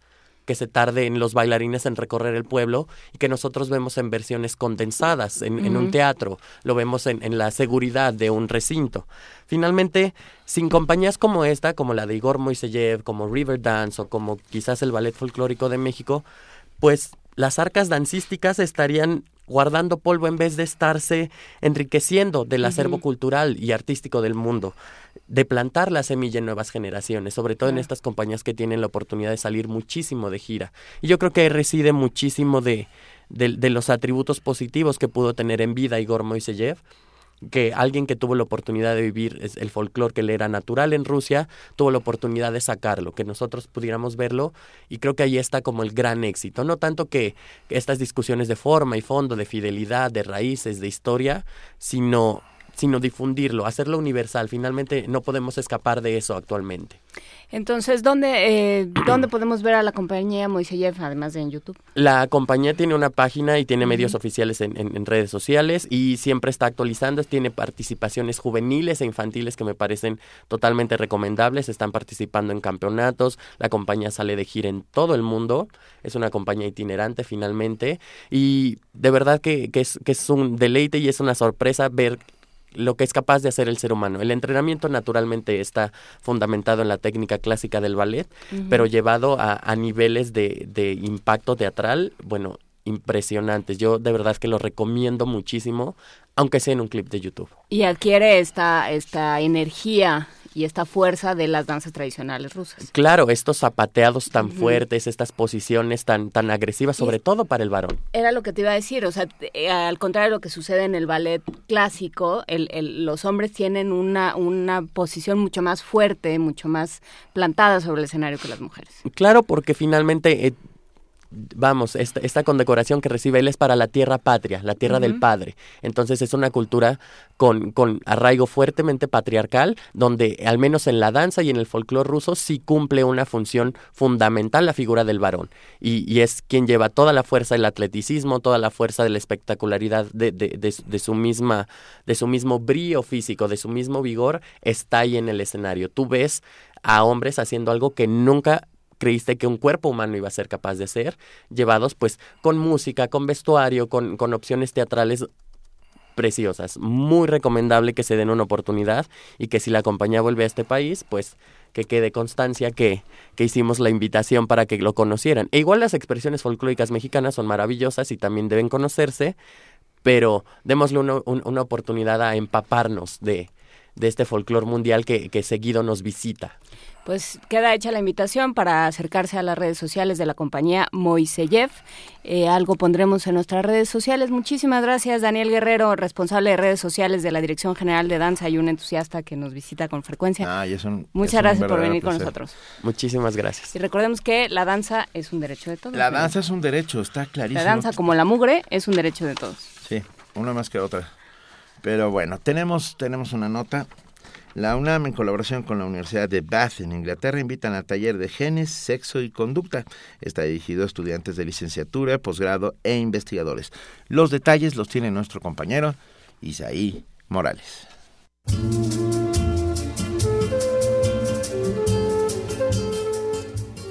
El Centro de Ciencias Genómicas de Luna y la Universidad de Bath de Inglaterra organizaron el primer taller de genes, sexo y conducta. Diego Cortés, investigador del Centro de Ciencias Genómicas de Luna y organizador del seminario, explicó que en el proyecto colaborarán académicos de otras universidades. Taller es una idea colaborativa que tiene el Centro de Ciencias Genómicas con la Universidad de Bath, que está en Inglaterra. Dos investigadores de allá, la doctora Araxi Urrutia y el profesor Tamas Sekeli, y decidimos hacer este taller aquí cubriendo estos tres temas, la parte genética de la sexualidad y la parte conductual de la sexualidad. ¿no? De Inglaterra, de la Universidad de Bath, vienen cuatro ponentes y de diferentes universidades de la República Mexicana, de la UNAM, viene Horacio Merchant, profesor emérito de la UNAM, también viene el director de Ecología, el doctor Constantino Macías, del Politécnico Nacional, Norberto Martínez, de la Universidad de Tlaxcala, el doctor Martín Serrano, y de la Universidad Autónoma de Morelos, la doctora Alejandra Vázquez. El taller está dirigido a estudiantes de licenciatura, posgrado e investigadores interesados en las bases genéticas y ecológicas ligadas a la determinación del sexo, la evolución de la sexualidad y su impacto en la conducta de las poblaciones animales. Se impartirá en el Auditorio Guillermo Soberón del Centro de Ciencias Genómicas el 23 y 24 de agosto de 10 de la mañana a 2.30 de la tarde. El experto espera que el taller tenga gran aceptación dentro de la comunidad a fin de poder realizar una segunda edición del seminario. Esta es la primera edición de este taller. Ya veremos si, si, si tiene el éxito suficiente para realizar otro taller similar el próximo año. Pero estamos esperando cerca de 50 o 60 inscritos formales, ¿no? Estudiantes o investigadores. Entonces, si llegamos a esa meta y al final las personas que vienen al taller están contentas, satisfechas con lo que aprendieron, todo sale bien, podemos hacer esto una cuestión anual. Para Radio UNAM, Isaí Morales.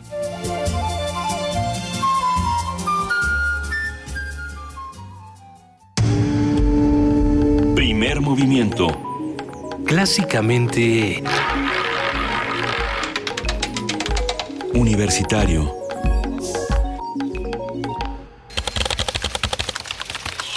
Informativo. La UNAM. La UNAM tiene la red educativa más consultada a nivel nacional y ofrece el contenido en español más valorado en Latinoamérica, destacó Marcela Peñalosa Báez, directora de colaboración y vinculación de la Dirección General de Tecnologías de Información y Comunicación de la universidad. Y el sitio web de la UNAM es uno de los primeros 1.600 sitios web en el mundo, medido por la cantidad de accesos, de visitas, de usuarios que manifiestan interés en todo el contenido que publica la UNAM en Internet. Y bueno, al día de hoy tenemos una plataforma de datos abiertos y somos entonces también la primera institución de educación superior en México en ofrecer más de un millón y medio de datos abiertos a través de web. Nacional. La dirigencia nacional del PRD y sus bancadas en el Congreso entregaron a la CENTE una primera propuesta de adecuaciones a la reforma educativa, la cual podría convertirse en iniciativa ciudadana. Habla Alejandra Barrales, presidenta del Sol Azteca. revisar qué está sucediendo con estos resultados de las reformas estructurales. Hoy lo estamos haciendo, hoy estamos siendo un factor que busca la reconciliación en uno de los problemas más importantes que se están viviendo en nuestro país, que tiene que ver con la reforma educativa. En tanto, Cuauhtémoc Cárdenas celebró la contrarreforma educativa impulsada por la bancada perredista en el Senado. Yo le llamaría la contrarreforma educativa para buscar una solución al problema que estamos viviendo en toda la República. Me parece que esta es una eh, iniciativa que será de gran importancia, además de que pueda buscarse que tenga sustento en el apoyo de la ciudadanía para que esta eh, iniciativa pueda llegar con más fuerza a ser discutida en el Senado de la República. Enrique Solana, presidente de la Concanaco, consideró urgente que el Poder Judicial ordene al Ejecutivo actuar por las vías jurídicas y legales contra los maestros que bloquean carreteras y vías férreas. Aurelio Niño, secretario de Educación Pública, aseguró que el gobierno federal no reiniciará la mesa de diálogo con la CENTE hasta que los maestros regresen a las aulas. No puede haber ninguna condición de regresar a un diálogo con la coordinadora mientras no estén en las escuelas todas las niñas y todos los niños. ¿Y por qué? Porque la educación y el futuro de las niñas y de los niños de México no es negociable. Renato Sales Heredia, comisionado nacional de seguridad, anunció que invitará a integrantes de la Comisión Nacional de los Derechos Humanos a estar presentes durante los operativos de la Policía Federal. Nosotros hemos aceptado los 14 puntos de la recomendación. Eh, Estamos elaborando la respuesta oficial. Los puntos recomendatorios estriban básicamente en que colaboremos con la investigación, que capacitemos a nuestra gente, que coloquemos en los policías federales eh, cascos con cámaras en los uniformes para videograbar, monitorear específicamente cualquier operativo. Y vamos a invitar, por supuesto, a los integrantes de la comisión a que nos apoyen también en los operativos, a que estén presentes, para que puedan ellos directamente revisar si estamos actuando conforme a derecho. Economía y finanzas.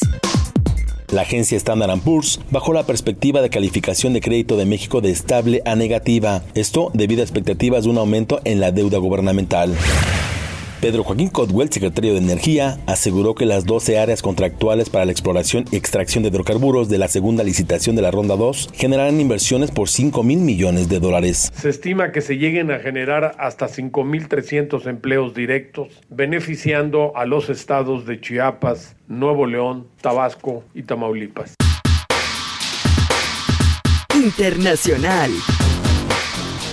Con base en un sondeo de la agencia Reuters, Hillary Clinton, candidata demócrata a la presidencia de Estados Unidos, tendría 12 puntos de ventaja en la intención de voto sobre su opositor Donald Trump, candidato republicano. La UNICEF informó que aumenta el número de niños centroamericanos detenidos en la frontera de México y Estados Unidos. Habla Christophe Bouleriac, portavoz de su organismo internacional. Nuestra preocupación principal es que estos niños vulnerables, muchos de los cuales viajan sin la compañía de un adulto, necesitan protección a cada paso del camino en sus países de origen, El Salvador, Guatemala y Honduras, donde se registran algunas de las tasas de homicidios más elevadas del mundo, cuando cruzan México y cuando llegan a los Estados Unidos. Hasta aquí el reporte, en una hora más información. Radio UNAM. Clásicamente informativa. Primer movimiento. Clásicamente Universitario. 52 años de la Declaración de los Derechos Civiles en Estados Unidos, la Cátedra Nelson Mandela de Derechos Humanos en Cine y Literatura y el Museo Memoria y Tolerancia presentan la exposición Martin Luther King, Un sueño de igualdad. Talleres, cine debate, charlas y mesas redondas en el Centro Cultural Universitario. Cátedra Nelson Mandela de Derechos Humanos en Cine y Literatura. De julio a octubre de 2016. Toda la programación en cultura.unam.mx diagonal Mandela. El INE es mucho más que el encargado de las elecciones, más que la credencial con la que votas y te identificas. El INE existe para garantizar tus derechos político-electorales, para impulsar el poder de todos sin importar su edad, para que se escuche tu opinión y se sume a otras, para promover el diálogo, la tolerancia y el respeto. Descubre y comparte tu poder ciudadano. Contigo, México es más. Súmate. Instituto Nacional Electoral. INE. Doctor, la verdad, por favor. Mm, ya había visto algo así. Pues ¿dónde anda metiendo el ojo? Ay, pobre. Doctor, ¿qué tengo? Tiene el ojo cuadrado. ¿Cuadrado? Fue al MAC, ¿verdad? Mm, sí. Nadie sale como entró. Museo Universitario Arte Contemporáneo. MAC. Te dejará con el ojo cuadrado. UNAM. Primer movimiento. Clásicamente... Diverso. 8 de la mañana con 7 minutos y tenemos boletos para el autocinema Coyote. A ver, tenemos tres boletos para 10 Things I Hate About You, esta versión eh, moderna de la fierecilla domada, viernes 24 a las 9 de la noche. Para ganar tienen que enviar hashtag 10 cosas que odio de ti. Nos hubieran mandado el soneto de Shakespeare. 10 cosas que odio de ti, más el nombre con apellido y etiquetar Autocinema Coyote. Cinco boletos para Ben Hur. ¿La nueva o la vieja? No sabe, Vani. Bueno, cinco boletos para Ben Hur, jueves 25 a las 9 de la noche. Para ganar tienen que enviar hashtag Ben Hur, más su nombre con apellido y etiquetar arroba autocinema C. Otra vez. Tres boletos para 10 Things I Hate About You. 24, miércoles 24 a las 9 de la noche, hashtag 10 cosas que odio de ti, más su nombre. Y etiquetar arroba autocinema coyote. Más sí, hay cinco boletos para Benur el jueves 25 a las 9. Para ganar tienen que enviar arroba Benur más su nombre. No, no es cierto. No es cierto. Además no estoy... Benjamín Ur. Ese es el verdadero nombre de Benur. Benjamín Ur. Benjamín Ur. A ver, recuerden que el boleto es por auto y tienen que llegar media hora antes e identificarse en la entrada. Esto está en Avenida de los Insurgentes Sur, eh, 1729, en Álvaro Obregón, cerca de la calle Juan Pablo II. ¿Pues ¿Listo? Sí, Venga. escriban a, a Twitter, arroba PMovimiento para sus boletos del Autocinema Coyote. Hay que decir también, en nuestra sección de avisos parroquiales, nos invita el maestro, el doctor Alberto Betancourt, a la conferencia de su excelencia Qiu Xiaoqi, embajador de la República Popular de China en México, propuestas de China como anfitriona de la cumbre del G20 a celebrarse en Hangzhou el jueves 25 de agosto de 2016 a las 12 en el aula magna de la Facultad de Filosofía y Letras de la UNAM. El, el embajador de la República China en México este jueves a las 12 del día en el aula magna de la Facultad de Filosofía y Letras de la UNAM. Muy bien, y ya tenemos en la línea a Amanda de la Garza, curadora de la Dirección General de Artes Visuales y del Museo Universitario de Arte Contemporáneo, el MUAC. Amanda, muy buenos días. Hola, buenos días. Qué bueno que nos acompañas. A ver, eh, suena muy bien esto, esto de lo que nos vas a hablar hoy. Por favor, la exposición a los artistas del mundo, el Museo de la Solidaridad, Salvador Allende, México, Chile, 1971-1977. Eh, bueno, es una exposición de archivo, Ajá. es decir, una exposición documental que aborda el caso, un caso muy peculiar de un museo que se fundó en el año 71 en Chile, en el Chile de Salvador Allende. Y la peculiaridad de este museo es que se fundó a partir de la donación eh, solidaria de obra artística eh, por parte de artistas plásticos de todo el mundo para una colección para el pueblo de Chile y en apoyo a la causa socialista. Eh, y bueno, México tuvo una participación importante en esta primera donación y posteriormente, tras el golpe de Estado, el museo se convierte en un museo en el exilio, es decir, un museo en resistencia, uh -huh. en donde los artistas siguen donando obra, pero ahora en apoyo a la resistencia en contra de la dictadura. Y nuevamente en esta segunda etapa, que durará hasta el fin de la dictadura, México tiene un papel muy relevante a través, digamos, de muchas acciones eh, el activismo de muchos artistas y también a partir de eh, la gestión que hizo eh, Fernando Gamboa a través del Museo de Arte Moderno. Entonces, bueno, la exposición aborda esta relación entre México y Chile durante los años 70.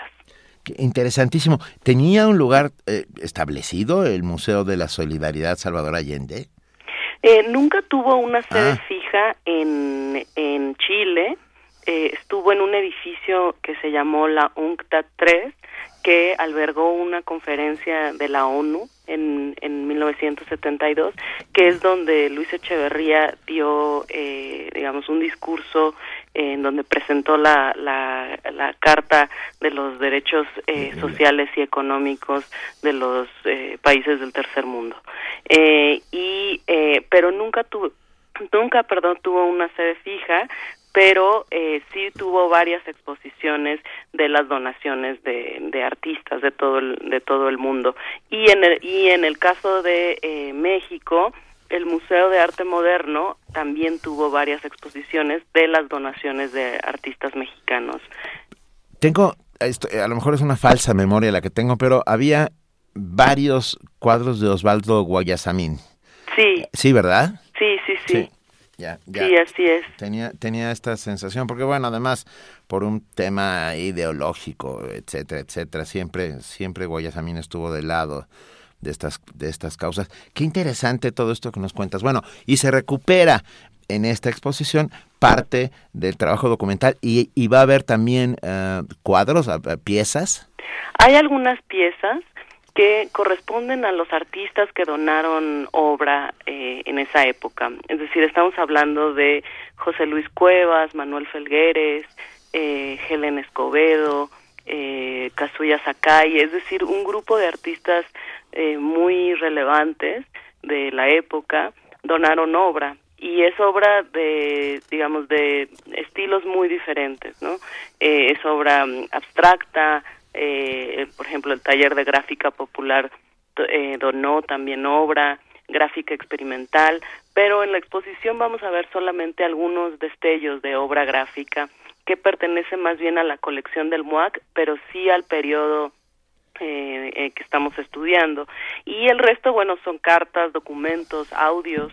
Eh, por ejemplo, hay un audio de Fernando Gamboa, que es una, uh -huh. una grabación, porque él estaba en Chile al momento del golpe, porque iba a inaugurar una exposición eh, de los tres grandes eh, de la colección del Carrillo Gil en el Museo Nacional de Bellas Artes en Santiago. La exposición nunca puede inaugurarse porque sucede el golpe.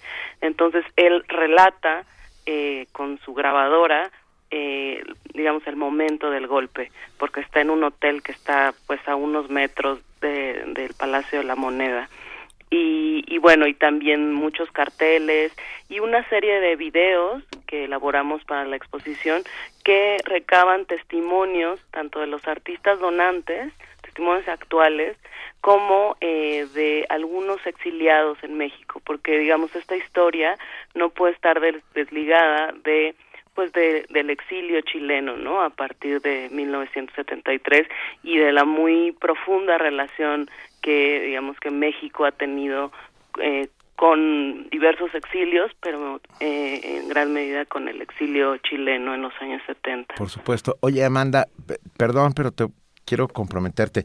¿Crees que podamos tener un fragmento de ese de ese de esa grabación de Gamboa para pasarlo aquí y para invitar a la exposición? Eh, pues yo creo que no había no no habría no habría problema en, te, en tener un fragmento. Va. Eh, bueno, pues digamos es un documento muy muy muy importante sí, que yo que yo no sabía que existía eh por ejemplo. Sí sí sí sí es, es, parte del, del archivo ah, de qué, la promotora Gamboa. Qué maravilla. A, a ver ¿Desde cuándo se inaugura? Cuéntanos todos eh, los detalles, por favor. Se, se, inaugura este próximo sábado, ya, eh, como ya sabe, el auditorio es entrada libre, es a las 13.30 horas, a la una y media, y eh, vamos a inaugurar también simultáneamente otra exposición. Y el lunes a las 5 de la tarde en la sala de conferencias vamos a tener un panel eh, hablando sobre el proyecto y también eh, la exposición se acompaña de un, de un catálogo en donde, digamos, eh, desarrollamos un poco más de toda esta trama eh, afectiva, histórica, política, artística. ¿Cuándo es el panel? El panel es el lunes 29 a las 5 de la tarde en la sala uh -huh. de conferencias del MUAC. Pues ya lo saben, a partir del sábado a la una y media de la tarde, eh, a los artistas del mundo, el Museo de la Solidaridad de Salvador Allende, México, Chile, 1971-1977, en el Museo Universitario de Arte Contemporáneo. Ustedes saben dónde está, ahí en el Centro Cultural Universitario, en Ciudad Universitaria. Amanda, muchísimas gracias. No, muchas gracias a ustedes, no, como favor. siempre. Te mandamos un gran abrazo. Hasta Igualmente, luego. hasta luego. Gracias. Búscanos en redes sociales, en Facebook como Primer Movimiento UNAM y en Twitter como P Movimiento o escríbenos un correo a primermovimientounam@gmail.com. Hagamos comunidad.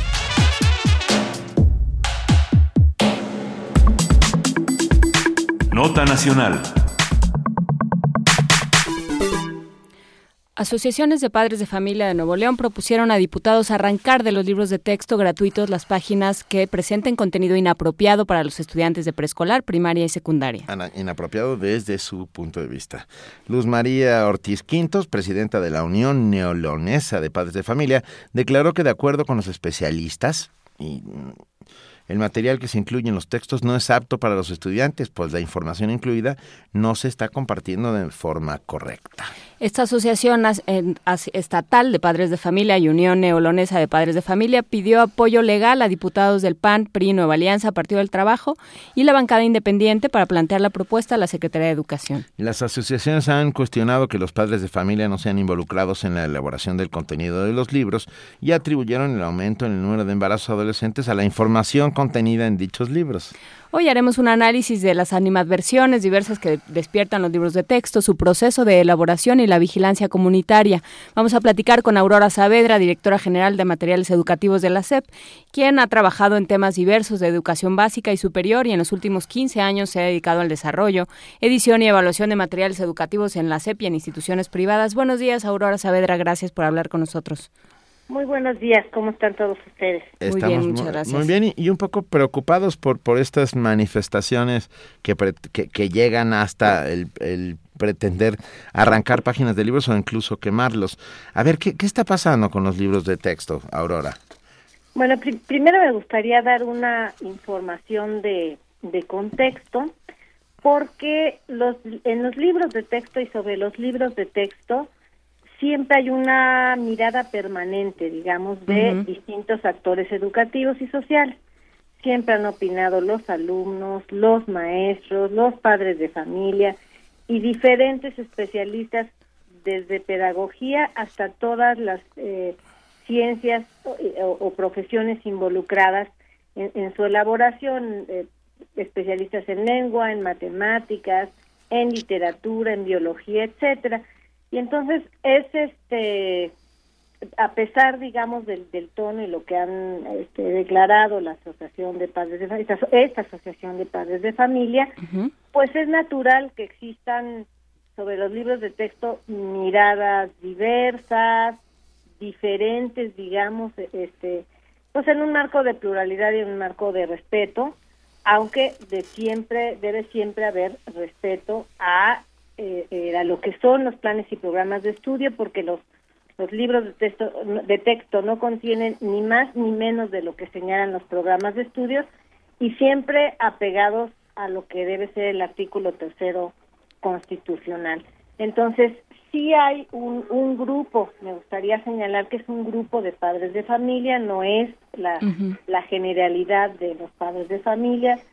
Ya, por ejemplo, en 1999 cuando se, se empezaron a introducir algunos temas de sexualidad en los libros de texto hubo también una pues un descontento de estos de algunos de algunas asociaciones de padres de familia y este finalmente se, se hizo o se preguntó al resto de los de los padres de familia. En esa ocasión se hizo una una encuesta y de esa encuesta resultó que la mayoría de los padres pues estaba de acuerdo con con el con el contenido. Entonces creo que a pesar de lo de lo de lo fuerte digamos que suena esta declaración de, de la asociación de padres de familia creo que son muy conscientes que no es factible ni mutilar ni este ni, ni mucho menos quemar los libros de texto. Y pues entendemos también estas estas pasiones digamos que suscitan que suscitan los libros de texto y que lo ha sido a partir digo sobre temas de biología sobre temas de historia sobre temas de, de uso de la lengua.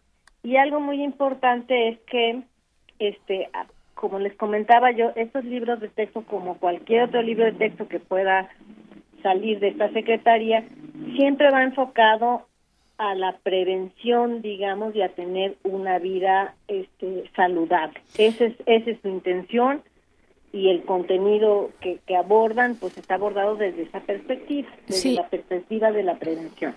Aurora, me, me, parece interesante esto que dice. Siempre los libros de texto generalmente son materia de contención porque se trata de un solo texto para eh, todo el país. ¿No? Ya ahí estás hablando de algo que, que va a despertar en unos o, en otros eh, grupos algún tipo de, que va a levantar algún tipo de ámpula. ¿no? Este, sí, no es nuevo. ¿no? puede ser estruendoso, como dices, puede ser escandaloso, pero no es nueva esta animadversión de los padres de familia o de ciertos actores sociales y educativos. ¿Cómo se hacen estos libros? ¿Cómo llegan a las aulas? Ah, los libros de texto eh, nacen, digamos, de, de, una interpretación que se hace siempre de los planes y programas de estudio. Generas, digamos, un proyecto editorial con todas las líneas, ya sea que lo veas como serie, por ejemplo, toda la serie de los libros de español, que es lo que buscas, con los libros de matemáticas, eh, enfocado al, los primeros años a la adquisición de la o al desarrollo de la lectoescritura. Entonces concibes primero el proyecto editorial. Sí. Eh, posteriormente eh, cuando desarrollas unidades modelo, digamos que estas son discutidas y en esta por, digamos, trabajamos a la par con la Dirección General de Desarrollo Curricular para ir en un mismo sentido.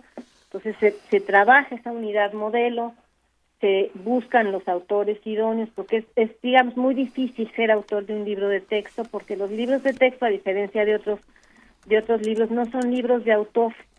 O sea, sí tienen autores, pero no son libros de autor y tienen que este, responder a un conjunto de necesidades que tiene la Secretaría en esa unidad modelo que expresa, digamos, o que baja el currículum a un material como es el libro de texto. Sí se desarrolla y se trabaja junto con los editores en, tener un original de autor. Esos originales de autor se revisan por especialistas tanto en desarrollo curricular como en las distintas disciplinas de que son este del libro que se trate. Se una vez que está editado pasa formación, se forma, se, se hay un diálogo durante todo este proceso hay un diálogo permanente con grupos de iconógrafos porque el diseño y la iconografía tienen que responder y son forman parte del contenido mismo del, del libro, no son solo adornos, digamos. Pasan posteriormente, les decía yo, a formación, se revisan las pruebas, se, se pasan obviamente el proceso de corrección de estilo y se mandan los originales, eh, digo ya el libro editado, se manda a la CONALITES y es la Comisión Nacional de Libros de Texto Gratuitos quien imprime y distribuye los libros. Digamos, grosso modo, esa es la, la, la, el proceso y siempre están en escrutinio de por parte de la sociedad civil. De hecho, me gustaría comentarles que hay el, la última hoja del libro de texto. Sí contiene una una página digamos donde se invita a todos a este armar a, tener algún comentario sobre los libros de texto y hemos tenido recopilaciones de hecho muy muy bonitas con con cartas que envían los niños sobre los los libros de texto a veces es evidente que son cartas que les piden los los este los docentes que les piden los propios maestros porque recibimos, digamos, 20, 30 cartas del grupo B de la escuela Benito Juárez. Entusiasmo espontáneo completamente. Sí, y otras espontáneas. Y esta página, digamos, que, que pueden ellos tomar de su libro de texto tiene incluso el porte pagado, de forma que siempre estamos en permanente eh, este escrutinio, digamos, y en permanente diálogo digamos, con, con la sociedad respecto a los libros de texto. Aurora Saavedra, entonces lo que, lo que nos estás diciendo es los libros son un reflejo del currículo, o sea, si su problema, si tiene usted problema con los libros, tiene usted un problema con el currículo. Sí. De alguna manera. De, de, alguna manera, sí, en realidad, aunque siempre, digamos, este, hay, hay, digamos, siempre son, son, al ser un material, digamos, eh, ya que, que concretiza el, el, el que, que, hace objeto, digamos, el, el currículo, pues también tiene interpretaciones por parte de desarrollo curricular y también en más de una ocasión, digamos, antes de sacar un texto, pues hay una discusión fuerte, digamos, con con este desarrollo con desarrollo curricular. Yo no diría que que los los que si tienen problemas o no, yo lo que diría más bien es que que son que los libros de texto tienen y te seguirán teniendo aquellos contenidos y desarrollados de la de la manera en que deban desarrollarse de acuerdo con el plan y el programa de estudios que que, venga digamos no por eh, ejemplo si en principio en, en los primeros grados este se aborda la parte más bien de la biología y que tiene que ver con la reproducción pues eso lo determina desarrollo curricular. Sí. Si ya en quinto sexto y, y sobre todo en secundaria el propio currículum te dice que hay que abordar ya desde la perspectiva no tan solo biológica, sino ya como sexualidad, digamos, ya desde la parte humana, que tiene cuatro dimensiones, la familia, el erotismo, este, o lo que sea, eso ya lo determina el currículo. A ver, y lo que termina sucediendo eh, en este, en, en, biología y en muchísimas otras materias es que las escuelas utilizan, adoptan, sobre todo, bueno, desde luego las particulares, adoptan sus propios libros de texto, hechos por, eh, eh, por editoriales privadas, digamos, son, no son gratuitos, tienen un costo. ¿Y eh, tenemos alguna cifra de qué tanto se, se prefiere el libro de texto que elige la escuela por encima del libro de texto gratuito? ¿Lo tienen monitoreado ustedes? Sí, no, el, el, mira, una cifra exacta no te puedo dar y te, te lo voy a decir por qué, porque incluso no les gusta muchas veces cuando vamos a las escuelas ni decir, porque como el libro de texto gratuito se da a todos, escuelas públicas y privadas, estos otros libros, ellos, aunque sean incluso este libros de texto que no sabe, son este digamos que, que, te dicen no son cuadernos de trabajo etcétera no entonces ahí la, la información es no, no me gustaría dar una cifra sin embargo sí es mucho menor a la a la del a la del libro de texto. Te diría por ejemplo escuelas muy grandes pues sí llevan aunque lleven el libro de texto de la FED, y ahí se usa de distintas maneras. Por ejemplo, hay escuelas que dicen, usan básicamente el libro de la, de la FED, pero refuerzan otro tipo de contenidos y demás con estos libros que hace la escuela privada. Este, hay otros que sí sabemos que lo usan directamente los libros de la escuela privada, aunque es muy difícil que alguno de estos textos no vaya con el plan y programas de estudio. Eso en el caso de primaria. En el caso de secundaria, los libros los hace la industria editorial privada, pero pasan todos, incluso aunque quieran ser este, vendidos para las escuelas privadas, tienen que pasar por un proceso de evaluación que lleva a cabo la Secretaría de Educación Pública y tienen que apegarse sí o sí al plan y, y al programa de estudio. Pero incluso, digamos, vengo de la, de, he trabajado y tengo experiencia trabajando en, la industria privada y una de las cosas que, que te señalan las propias escuelas privadas es que que les gusta que vengan apegados al, al, plan y al programa de estudio, si no al maestro le es muy difícil este manejarlo, a pesar de que tengan otros otros textos. Hay ahí, digamos, una variedad grande de escuelas privadas, por ejemplo, hay escuelas privadas las que las que de origen traen algún, digamos, como el colegio alemán, como los colegios franceses, como los colegios japoneses, que responden en parte al currículum mexicano, pero en parte al currículum de esas otras este, naciones, y ellos tienen diversos tipos de textos, además del libro de texto de, la, de la propia Secretaría, hay un conjunto también de escuelas privadas que son llamadas privadas, pero pero que con una cuota, digamos, casi con una cuota de recuperación, por decirlo así, y esas usan solamente el, el, libro de texto y no son, no son, digamos, tan pocas este tipo de, de, de, escuelas privadas, son privadas porque por, son de sostenimiento de alguna asociación, etcétera, pero que en realidad no son este pues como el Colegio México, como el colegio, que esas sí son son son privadas, este, privadas privadas aunque vengan de alguna otra este, organización o por lo menos cobran una, una cuota por decirlo así, más privada. A ver. Nuestra preocupación y por lo que queríamos hablar contigo, Aurora, era esto, saber de dónde provienen los libros se- de texto, cómo se hacen ¿Y cómo se entablan los diálogos? y cómo se entablan los diálogos, porque sin duda no es un diálogo proponer mutilar o quemar un libro. Eso es la- parecido al fanatismo y al nazismo. Pero, pero pon, pon tú que tú eh, lees el de historia y decides que hay una parte que podría matizarse de alguna manera. ¿Cómo estableces un diálogo con, con materiales de la CEP?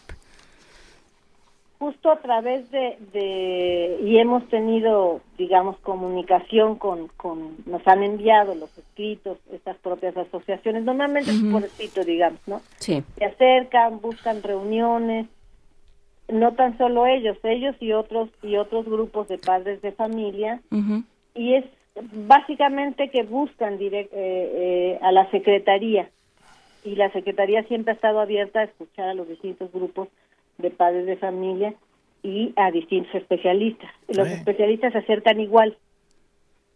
Sí, o sea, digamos Siempre y porque... cuando le recordemos a todos que vivimos en un país laico. vi- Sí, vivimos en un país laico, pero cada quien tiene sus Estoy de acuerdo, pero un país laico no entra en esas discusiones, ¿va? Sí, no, no, por supuesto. Y menos los libros de texto que eh, entrega gratuitamente eh, eh, la Secretaría de Educación de ese país laico. Sí, sí, o sea... A ver, esta, es que, sí, Va- vamos a... a- pre- te preguntan, Aurora, ¿cómo se pueden conseguir libros que edita Libros del Rincón para colegios particulares? Es una- En, en un momento de ya que eh, andas por sí, aquí. Ya que estás con nosotros. Sí, mira, este, nosotros tenemos a disposición en, en- en la página de lectura el catálogo de los libros del rincón, porque esos esos libros son elaborados por, por la industria privada, pasan por un proceso de selección por parte de la Secretaría. En ese proceso de selección están involucrados grupos de especialistas lectores y las entidades federativas. Se hace una consulta, digamos, en las entidades federativas, se selecciona y entonces muchos de esos libros están disponibles o, o la mayoría están disponibles en las librerías eh, en, en- cualquier eh, o en las librerías grandes digamos tampoco Ujú. puedo decir que en cualquier librería pero en las librerías grandes Educal tiene Educal. un buen acervo ahora eso es para las escuelas privadas porque para los libros para los digamos lo que es propiamente los libros del rincón el título digamos está disponible en las librerías, pero los libros del Rincón propiamente, la colección de libros del Rincón es exclusivamente de la Secretaría y esa es gratuita. ¿Y no, no se reparten acervos a, a escuelas particulares? No, no es para la escuela pública. Muy bien. Vale, pues eh, yo en lo personal me jamás permitiría que se mutilara un libro. Un día vas a tener un pleito con un libro de textos. Un día alguna fuerza va a tener Pero un pleito con un libro tendré de el texto. libro, tendré el pleito que tenga y lo dirimiremos con la palabra. Y no quemando ni mutilando libros. Eso, eso me recuerda tanto a los tiempos más oscuros que ha vivido la humanidad que hay que impedir que se repitan. Aurora, te agradecemos muchísimo estar. Nada más quisiera decir, y estamos totalmente de acuerdo con eso, ¿eh? Ningún libro se debe mutilar ni quemar. Por favor. Debemos apegarnos a lo que a- apegarnos a lo que establece el artículo tercero constitucional. Porque además ya poniéndonos, insisto, sí, como dices, constitucionales, ¿no son propiedad de la nación? Sí, son Claro. bueno, de los niños en realidad, pero sí. Pero finalmente es como quemar un billete. Si eh, te, te metes, o sea, sí hay una implicación eh, jurídica en, si se te ocurre mutilar o quemar eh, a propósito un libro. Sí. Ah, eso, eso deberían saberlo la gente de Nuevo León. Sí, sí, sí. Digamos, a menos que pongan a los niños, lo cual ya sería terrible, porque el libro es propiedad del niño, a quemarlo, pero eso... De Ay, no, bueno. No, bueno, ya, entonces sí, No, ya, está, entonces ya sí, ya estaríamos. nos ponemos. A ver, ah, Pero, pero sí, si ellos decidieran por motu propio ir una gran a los frase. almacenes y quemar y mutilar, por supuesto estarían incurriendo en un delito. bueno, para que lo sepan, nada más para que lo sepan, si nos están oyendo en Nuevo León, quemar libros o mutilarlos. Bueno. Henry Heine, poeta y ensayista alemán del 19, decía, allí donde se queman libros, se acaba por quemar a los hombres. Y esto es una advertencia. Gracias, Aurora Saavedra. Muchísimas gracias a ustedes. Un abrazo. Muchas gracias, Aurora. Hasta luego. Hasta luego. Primer movimiento. podcast y transmisión en directo en www.radiounam.unam.mx.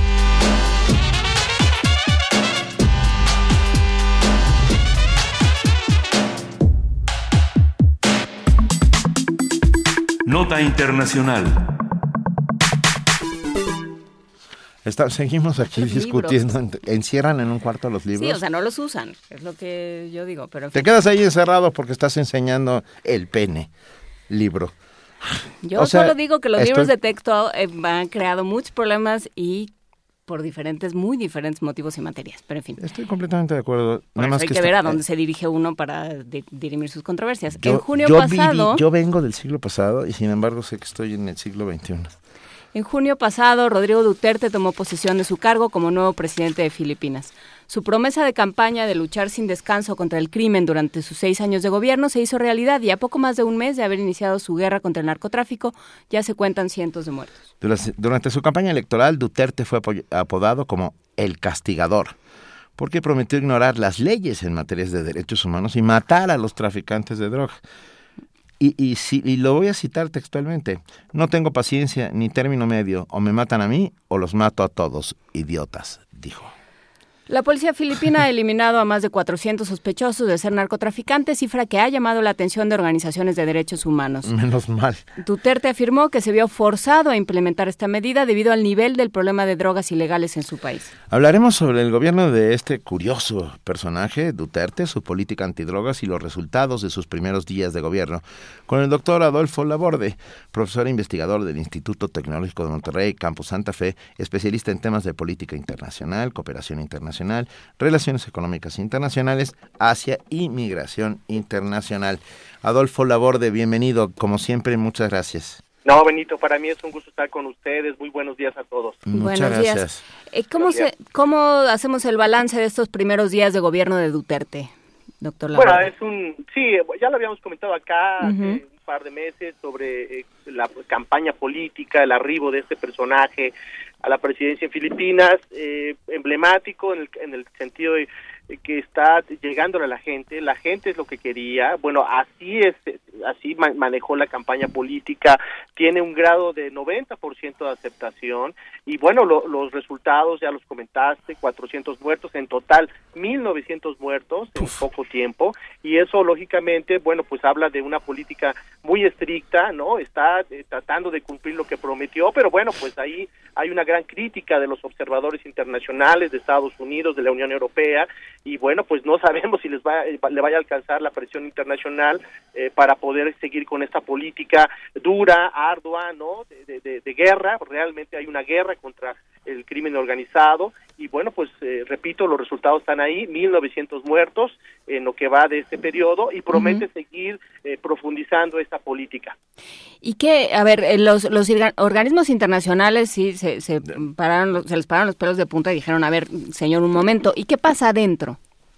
Bueno, dentro la gente, pues, hay que recordar que Filipinas es un país que tiene eh, una, una gran problemática, ¿no? Hay una gran eh, polaridad social en este país donde eh, la droga ha penetrado algunos círculos eh, bajos, es un archipiélago, es, es, es un país complicado, tienen un problema en, eh, de guerrilla en el de unas islas separatistas en el sur, entonces no lo tiene nada fácil, si a eso le, le, le- le aunamos territoriales que está enfrentando y los conflictos diplomáticos con China por unas islas que son muy famosas, ya hablaremos de eso en otro momento, pues es muy complicado. Por eso eh, la política dura, la política de, de mostrar una cara eh, totalmente eh, eh, con- no conciliadora, sino para poder solucionar el problema, pues la gente lo está viendo bien y lo estamos observando en estos niveles de aceptación que son altísimos, el 90%.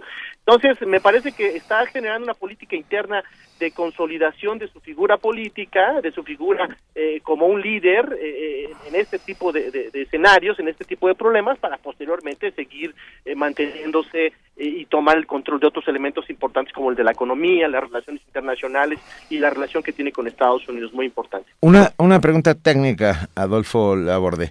Ah, ¿La ofensiva o esta guerra es solo contra el narcotráfico o también contra otros grupos, contra ideológicamente opuestos a, a, a este- ¿Aprovecha al de una personaje? vez para hacer Claro, limpieza? Eso es lo que estoy intentando saber. Porque lo hemos visto en otras ocasiones. Sí, sí, sí, estos mecanismos eh, regularmente y más en, en estos países eh, de Asia sirven como mecanismos de depuración eh, eh, en términos políticos, sociales, pero en esta primera etapa eh, se observa, repito, este enfrentamiento con los grupos organizados contra el- el- lo- los traficantes de drogas. Y al momento yo no tengo el dato eh, que me dé pauta para decir que hay una eh, depuración eh, de los opositores del régimen. No, no- tengo no tengo esa información, pero pues es factible, vaya que después de esto se genere una política totalmente antidemocrática, no una política en donde no se respeten los derechos humanos no solamente de los criminales, sino también de los opositores al régimen. ¿De dónde viene Rodrigo Duterte? O sea, ideológicamente, ¿de dónde proviene? ¿Quién, quién es? Es- sí, fue un gobernador de una provincia, eh, también tuvo una política eh, eh, muy eh, emblemática, ¿no? Era un, un gobernador muy característico, mano dura, ¿no? Eh, tenía anuncios nacionalistas, este, causó un, un- impacto en términos de rating y de merca- mercadotecnia política importante y bueno, y ganó, es un tipo con una tendencia de centro derecha y ahí lo tenemos, ¿no? Este, rompió realmente con una tradición de poder eh, de los Aquino que se estaba ah, gestando, que gobernaba técnicamente el país desde hace muchos años, desde la independencia de Filipinas, y ahora pues eh, aparecen estas figuras políticas que, repito, pueden ser eh, eh, una alternativa, ¿no? Pero bueno, no sé si esa alternativa sea eh, la que comulgue con los valores democráticos y los valores eh, al respeto de los derechos humanos eh, que tenemos en otros países.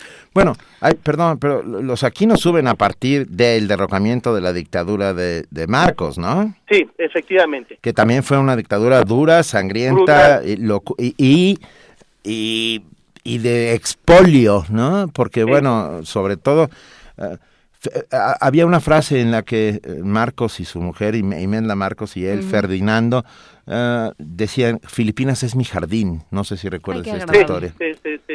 No, hay que recordar también las excentricidades que tenían los famosos Los eh, zapatos. 300 zapatos. O No, 360, uno tres cada mil, día, tre- Eran zapatos de, de 50 dólares. Tres mil zapatos, Adolfo. Sí, efectivamente. No, no, bueno. Entonces sí es un país que ha estado envuelto en el escándalo, parecería que hay una gran tradición eh, di- dictatorial, ¿no? Antidemocrática. Eh, pues es un país este, interesante, Filipinas, ¿no? De, una eh, de un proceso colonial eh, eh, de los españoles pasa a ser un protectorado de los Estados Unidos en 1898, eh, tuvo un papel fundamental en la Segunda Guerra Mundial, fue una colonia japonesa, entonces, sí, es un país que, que realmente me parece tiene elementos democráticos un poco endebles, pero bueno, ahí están, están este, tratando de solucionar sus problemas y, y te repito, no no es una situación sencilla, tiene No. vecinos muy agresivos, no tiene todo eh, una, eh, una- un reto por por segui- seguir adelante y sacar a muchos filipinos eh, de la pobreza. ¿Y qué dicen los organismos internacionales? Porque eh, este 90% de aceptación es muy elocuente, pero ¿qué pasa afuera? No, bueno, los organismos internacionales hablan de una violación permanente de los derechos humanos, ¿no? Que no se está re- respetando el debido proceso, eh, hay una violación a, a- a- las garantías eh, de, los presos y también, pues ellos argumentan, y eso nos va a sonar muy familiar, que gran parte de los muertos también son parte del enfrentamiento eh, entre los propios grupos criminales y entre, vaya, la- la- las las batallas que se dan entre las fuerzas eh, de la seguridad pública y los propios eh, narcotraficantes. Yo recuerdo en la época, eh, justo en, en el momento de transición entre los Marcos y los Aquino, ah, al, al ejército de los Tigres Tamiles, un grupo extremista que en las selvas filipinas, in- ah, maoístas eh, extremos, pero también con ciertos tintes musulmanes. ¿Sigue existiendo ese...? Que claro, sí, ¿Sí? es un escándalo, eh, están en el sur, eh, son territorios, repito, el, problema, el gran problema de Filipinas es que es un archipiélago, tiene muchas islas, pequeñas islas y donde viven eh, una ca- gran cantidad de personas y estas islas del sur son las que tienen esta influencia de los grupos eh, eh, radicales que quieren eh, independizarse, quieren generar esta política eh, hacia eh, hacia el extremismo, ¿no? Y por ahí se habla también que podría haber alguna radicalización conectada con lo que está pasando en el terreno internacional. Ellos, estos grupos, eh, secuestran a turistas, ¿no? Viven del secuestro de, de empresarios y, bueno, pues es algo así como lo que pasó en Colombia hace algunos años y que afortunadamente parecerá que ya va a acabar eso. Oye, otra cosa, Adolfo, estábamos leyendo un informe eh, sobre Filipinas hoy y sobre este tema particularmente, que bueno, aparte de todos los muertos, se ha saldado con 11 mil detenciones y seis- 670 mil personas se han entregado voluntariamente a las autoridades.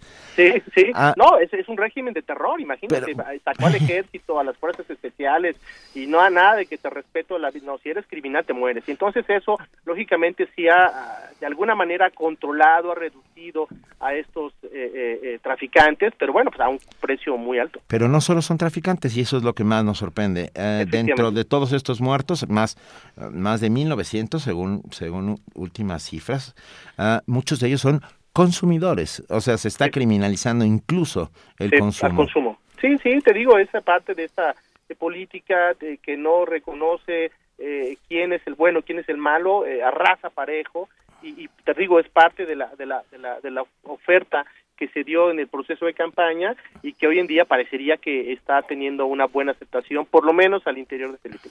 ¿Y, y se puede eh, intervenir de alguna manera? O, o, digo, es muy difícil hablar de, de intervención Sí. en términos Pues, sí, internacionales. es complicado, sí, es muy complicado porque eh, pues eh, es parte de la soberanía de este país. Sí eh, puede haber eh, recomendaciones ¿no? de algunos países, de algunos organismos, de algunas ONGs vigilantes de los derechos humanos, pero bueno, de eso a que el gobierno de, de- de Rodrigo de, de acate o cambie su política, pues yo lo veo un poco complicado.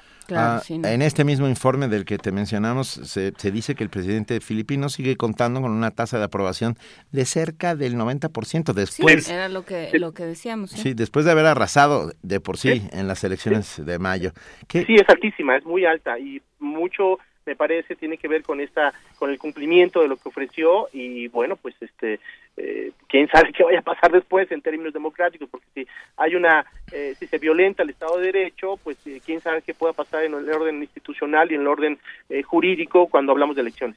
Claro, habrá que, que seguirlo como, como algo que nos preocupa en términos de política internacional, pero también como un estudio de caso, de alguna forma. Efectivamente, efectivamente. Muchísimas gracias, doctor Adolfo Laborde, profesor investigador del Instituto Tecnológico de Monterrey, Campus Santa Fe. Seguiremos hablando de esto y de este tema que se quedó pendiente, que, que puso sobre la mesa y que vale la pena, del conflicto con China por las islas. Con, mucho gusto. Sí, es un gran tema, ¿eh? Y me parece que el próximo año, eh, o lo que va de este, dará mucho de qué hablar. Eh, hay una gran probabilidad de que existan, eh, eh, pues, enfrentamientos no solamente con Vietnam, sino con Filipinas o el mismo Japón. Pues lo platicaremos. Muchísimas gracias, un abrazo, Adolfo. Hasta luego, gracias a ustedes. Muchas gracias. Y para un poco, porque también tiene cosas buenas, Filipinas, como su órgano de bambú, que es un tesoro nacional filipino, Ah, la ciudad de las piñas. Vamos a escuchar a este órgano de bambú, que es un tesoro nacional filipino.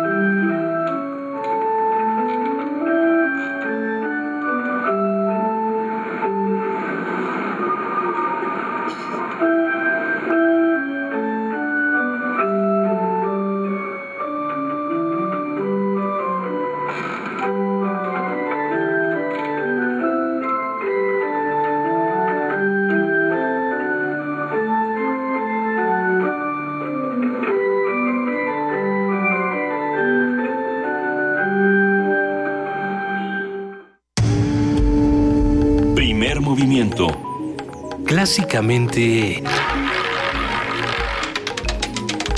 diverso. Por eso si usted va a hacer una grabación pirata, hágala con más cuidadito, que no se le que no se le nota cuando se cuando se Saque la grabadora del saco antes de empezar a grabar. antes de empezar a moverse con todo y el saco porque entonces se oye el jucho, jucho, jucho de cuando se mueve. Ya va a arrancar la Feria Universitaria del Libro en Pachuca, la FUL 2016, una feria que ha ido creciendo, llenándose de, de jóvenes que la atascan y de muy buenos escritores. Está con nosotros en la línea Marco Antonio Alfaro, su director. Marco Antonio, qué gusto tenerte aquí en Primer Movimiento. Gracias, Benito. Un gusto saludarte de nueva cuenta y también a Juana Inés de esa. Muchísimas gracias por el espacio. No, hombre, cuéntanos qué va a haber este año y desde cuándo. Pues mira, Benito, como tú bien lo has, lo has comentado, esta feria va a la 29 edición que ha sido de manera ininterrumpida y eso ya es muy importante. Muy. Que no se haya detenido este gran eh, impulso y este proyecto que está empujando la Universidad Autónoma del Estado de Hidalgo y que en esta 29 edición estará dando inicio el día 26 de agosto, es decir, este próximo viernes, y estará concluyendo el 4 de septiembre. En esta edición, nuestro invitado de honor es Alemania y la temática es la educación. Venga, venga, suena muy bien. ¿Qué, qué, qué tipo de eventos van a suceder al respecto? Mira, eh, Benito, tenemos toda una serie de actividades, desde luego un programa eh, con poco más de 33 actividades de la, de la del país invitado. Entre, desde luego destacan algunas actividades de ellos, como son, por ejemplo, la eh, conferencia que estará dictando el doctor Ulrich Taylor, que es un connotado especialista en temas de educación precisamente, asesor de diversos organismos internacionales en materia de educación. Y dada la temática, bueno, ellos vienen y comparten este tema, estarán trayendo también temas como la influenza, estarán hablando también de temas periodísticos, eh, desde luego tendrán tendremos muestra muestra gastronómica con ellos, un ciclo de cine, eh, desde luego libros, libros alemanes y también presentaciones editoriales de libros alemanes en español.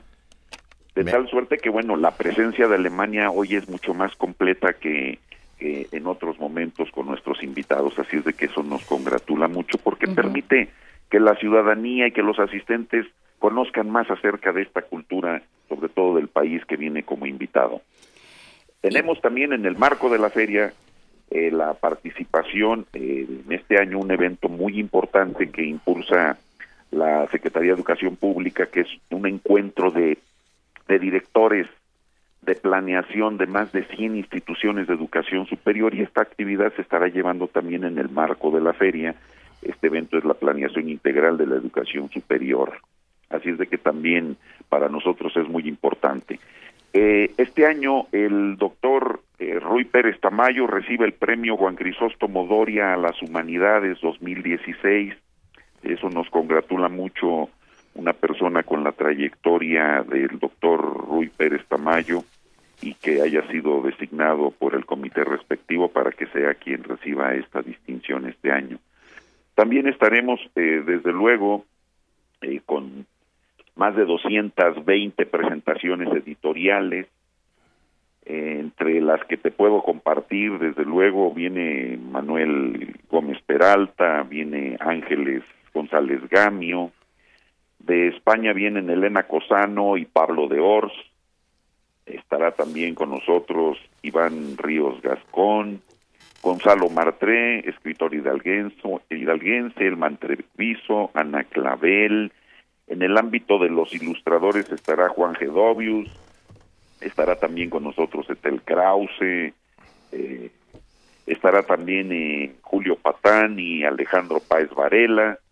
Juana Inés de esa. Sí, bueno, ya estoy el Juana domingo. Inés de esa, por Ahí va a estar el domingo. Este, este, el- es. este domingo ya. Este Este domingo domingo, ya. estará Juana Inés ahí en la Feria Universitaria del Libro. Así es, Benito. Este año no me tocó, pero bueno, ya, ya estaré para el próximo. Uno y uno, Marco Antonio. Claro que sí, nos va a dar mucho gusto, Va. Benito. Ah. Eh, ¿Tiene algún costo? ¿Dónde, ¿Dónde es esta feria? ¿Tiene algún costo la entrada? ¿Quién puede ir? Gracias, bueno Inés. Mira, la entrada es gratuita. El lugar es en la ciudad del conocimiento que se encuentra en la salida a Tulancingo.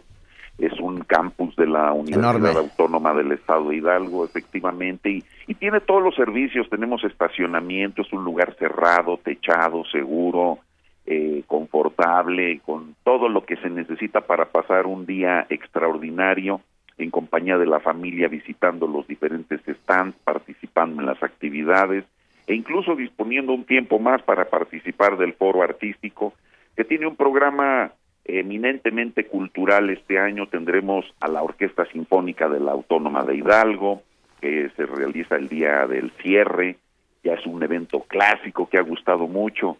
Tendremos también la presencia de la Orquesta Sinfónica y Coros de la Secretaría de la Defensa Nacional. Viene el Ballet Folclórico de la Universidad de Colima. Estará también el Ballet Folclórico y Dan y Música de la- del Instituto de Artes de esta propia universidad y también su Big Band el día jueves y luego el viernes el ballet. Tendremos un encuentro de coros infantiles donde hay un gran despliegue y una gran asistencia de, de escuelas en donde este escenario de más de siete mil espacios se llena de niños, de familias, de maestros. Es impresionante y la verdad muy agradable.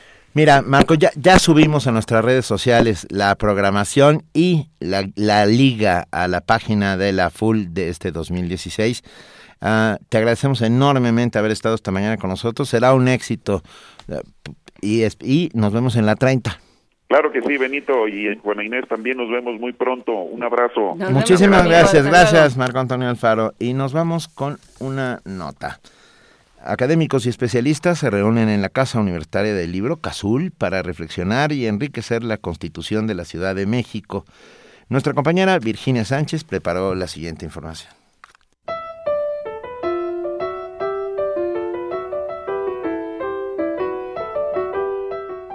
Con el objetivo de reflexionar y aportar ideas que enriquezcan la Constitución de la Ciudad de México, la Universidad Autónoma de México, la Universidad Autónoma Metropolitana, la Facultad Latinoamericana de Ciencias Sociales y el Centro de Investigaciones Interdisciplinarias en Ciencias y Humanidades de la UNAM organizaron el seminario de reflexión y diálogo La Academia de Cara a la Constituyente de la Ciudad de México. Especialistas aportan sus análisis y propuestas sobre temas como el desarrollo socioeconómico, derechos humanos y acceso a la justicia, desarrollo urbano, zona metropolitana y medio ambiente, y democracia participativa y estructura de gobierno. La doctora Oliva López de la UAM Xochimilco habló de la importancia de integrar el derecho a la salud. Considerar que el derecho a la salud trasciende la atención médica, que la atención médica es solamente un conjunto de servicios, de oferta, de, de programas que son muy importantes, pero que no agotan el derecho a la salud. El derecho a la salud está también en el campo de los determinantes sociales de la salud y de la enfermedad y es donde creo que es muy importante plasmar en la Constitución el derecho al agua y al saneamiento, a la vivienda, a la alimentación, a un ambiente sano, a un desarrollo urbano equitativo y sustentable, a espacios públicos, a la convivencia pacífica, solidaria, a la seguridad ciudadana. La doctora Úrsula Zurita señaló la importancia y complejidad de establecer en la nueva Constitución una política pública que integre los derechos de las niñas, niños y jóvenes. ¿Cuál va a ser el planteamiento para niñas, niños y adolescentes que desde la promulgación de la Ley General de Derechos para estas poblaciones, pues también hay una oportunidad para darle no solo una atención, sino desde una perspectiva de política pública, dar respuesta a las demandas, a las necesidades que tienen estos grupos y que son demandas de distinto orden, muy complejas, pero que yo no alcanzo a ver eh, todavía en la Ciudad de México cómo se va a responder. También participaron la doctora Gabriela Rodríguez, que integrará a la constituyente, y Saúl Escobar, del Centro de Estudios Obreros Rafael Galván. El seminario concluye este miércoles en el salón principal de la Casa Universitaria del Libro de la UNAM. La entrada es libre. Para Radio UNAM, Virginia Sánchez.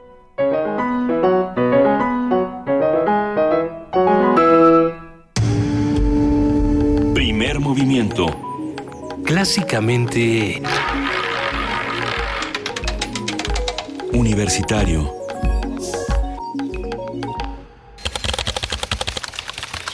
Corte informativo.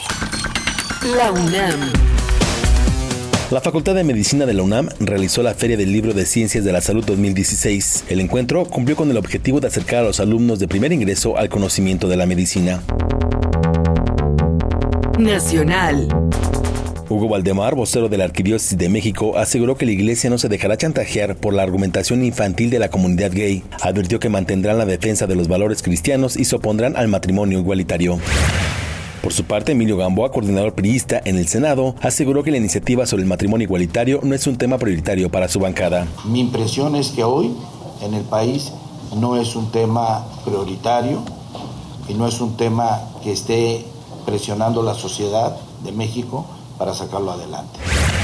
El gobernador de Veracruz, Javier Duarte, promulgó la ley antiaborto. El mandatario aseguró que la reforma busca proteger y salvaguardar el derecho a la vida.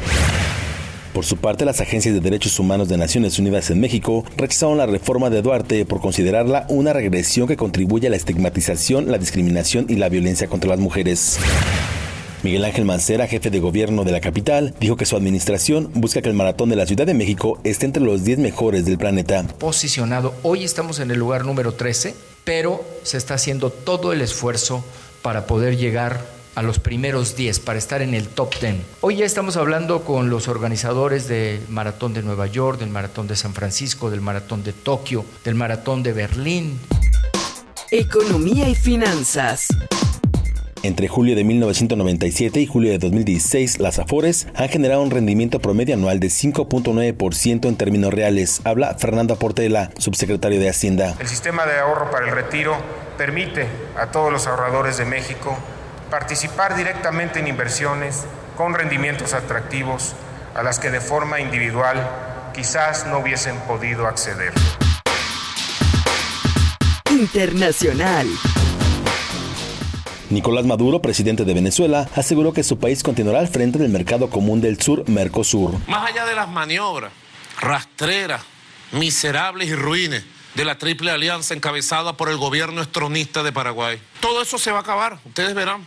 Venezuela tiene la razón legal, tiene la razón moral y seguirá ejerciendo la presidencia pro tempore de Mercosur de manera digna, equilibrada, justa.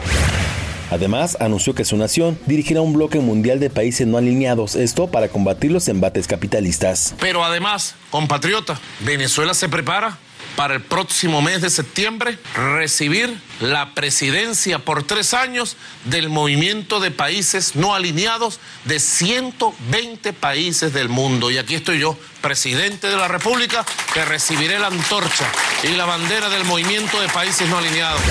Luego de que esta madrugada un sismo de 6 grados en la escala de Richter azotara la península itálica, autoridades locales reportaron un saldo de 38 personas muertas y decenas de desaparecidos. Un día como hoy. El tango. ¿Dónde estarán? Pregunta la elegía de quienes ya no son como si hubiera una región en que el ayer pudiera ser el hoy, el aún y el todavía.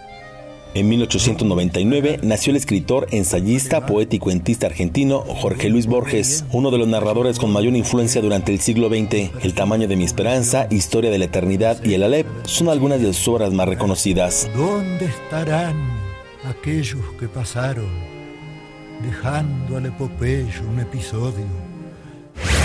¿Cómo fue? No sé decirte cómo fue. No sé explicarme qué pasó. Pero de ti me enamoré. En 1919 nació Benny Moré, cantante y compositor cubano, conocido como el bárbaro del ritmo, incursionó en géneros como el son, el mambo y el bolero. Bonito y sabroso, Mi amor fugaz y Cienfuegos son algunas de sus canciones más populares.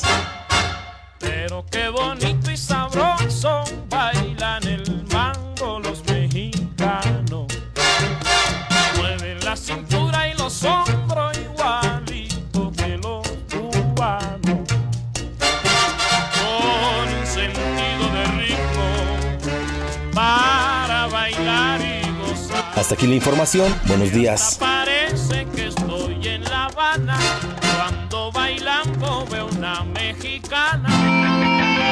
Radio Radio UNAM. Clásicamente informativa. Primer movimiento. Clásicamente... Universitario. Gustaría proponer alternativas de desarrollo para tu región? ¿Tienes alguna investigación sobre finanzas estatales que presente soluciones para los problemas de tu estado? Si eres estudiante de licenciatura o posgrado o realizas investigación académica, participa en el tercer Premio Nacional de Investigación Impulso al Desarrollo de las Finanzas Estatales. Consulta las bases en Premio UNAM Interacciones pwc.unam.mx. Con tus ideas trazamos el camino al desarrollo. Una nueva mañana es siempre una nueva oportunidad de arrancar con energía renovada, con visión, con objetivos frescos, siendo críticos y autocríticos. Una nueva luz es abrirnos al diálogo, a nuevas metas y ser propositivos. Es abrir las puertas al cambio y creer en un nuevo comienzo, con muchas ganas, con experiencia y juventud. No hay nada como despertar y saber que hay un nuevo día para ser mejores. PRI. ¿Diseñas, ilustras o te encanta dibujar? Participa en el cuarto concurso de retrato Autores UNAM. Saca al artista que llevas dentro y retrata un autor publicado por la UNAM. Consulta las bases y autores participantes en www.libros.unam.mx diagonal Autores UNAM. Invita a la Coordinación de Difusión Cultural a través de la Dirección General de Publicaciones y Fomento Editorial de la UNAM. Primer movimiento. Clásicamente... Diverso.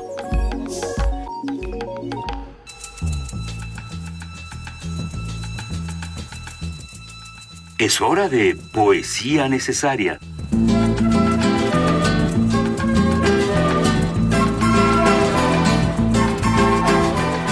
¿Estás listo, Petito? Estoy listo. Muy bien. Agradecemos a nuestro amigo eh, Radio Escucha eh, que hace comunidad con nosotros desde el principio, desde el principio de, de los, tiempos. Desde antes de que el tiempo fuera tiempo. Exacto, nuestro amigo Javier Ramírez Amaro, que nos recomendó, uh, nos dijo, nos recordó primero que hoy cumpliría 117 años Jorge Luis Borges. Y, ay, a mí sí me da gusto celebrar, celebrar a un poeta. Y por lo tanto, tenemos el uh, segundo fragmento de, de, su poema llamado Ajedrez.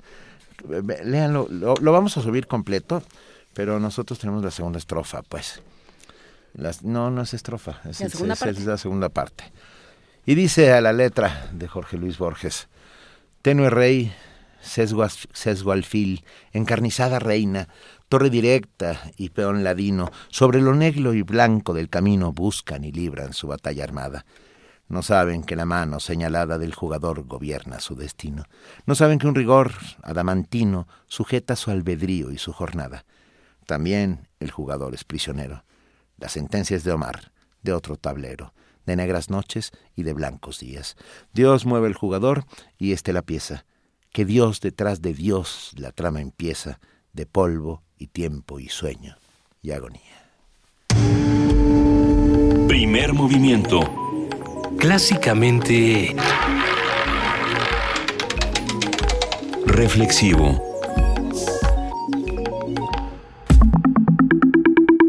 La mesa del día.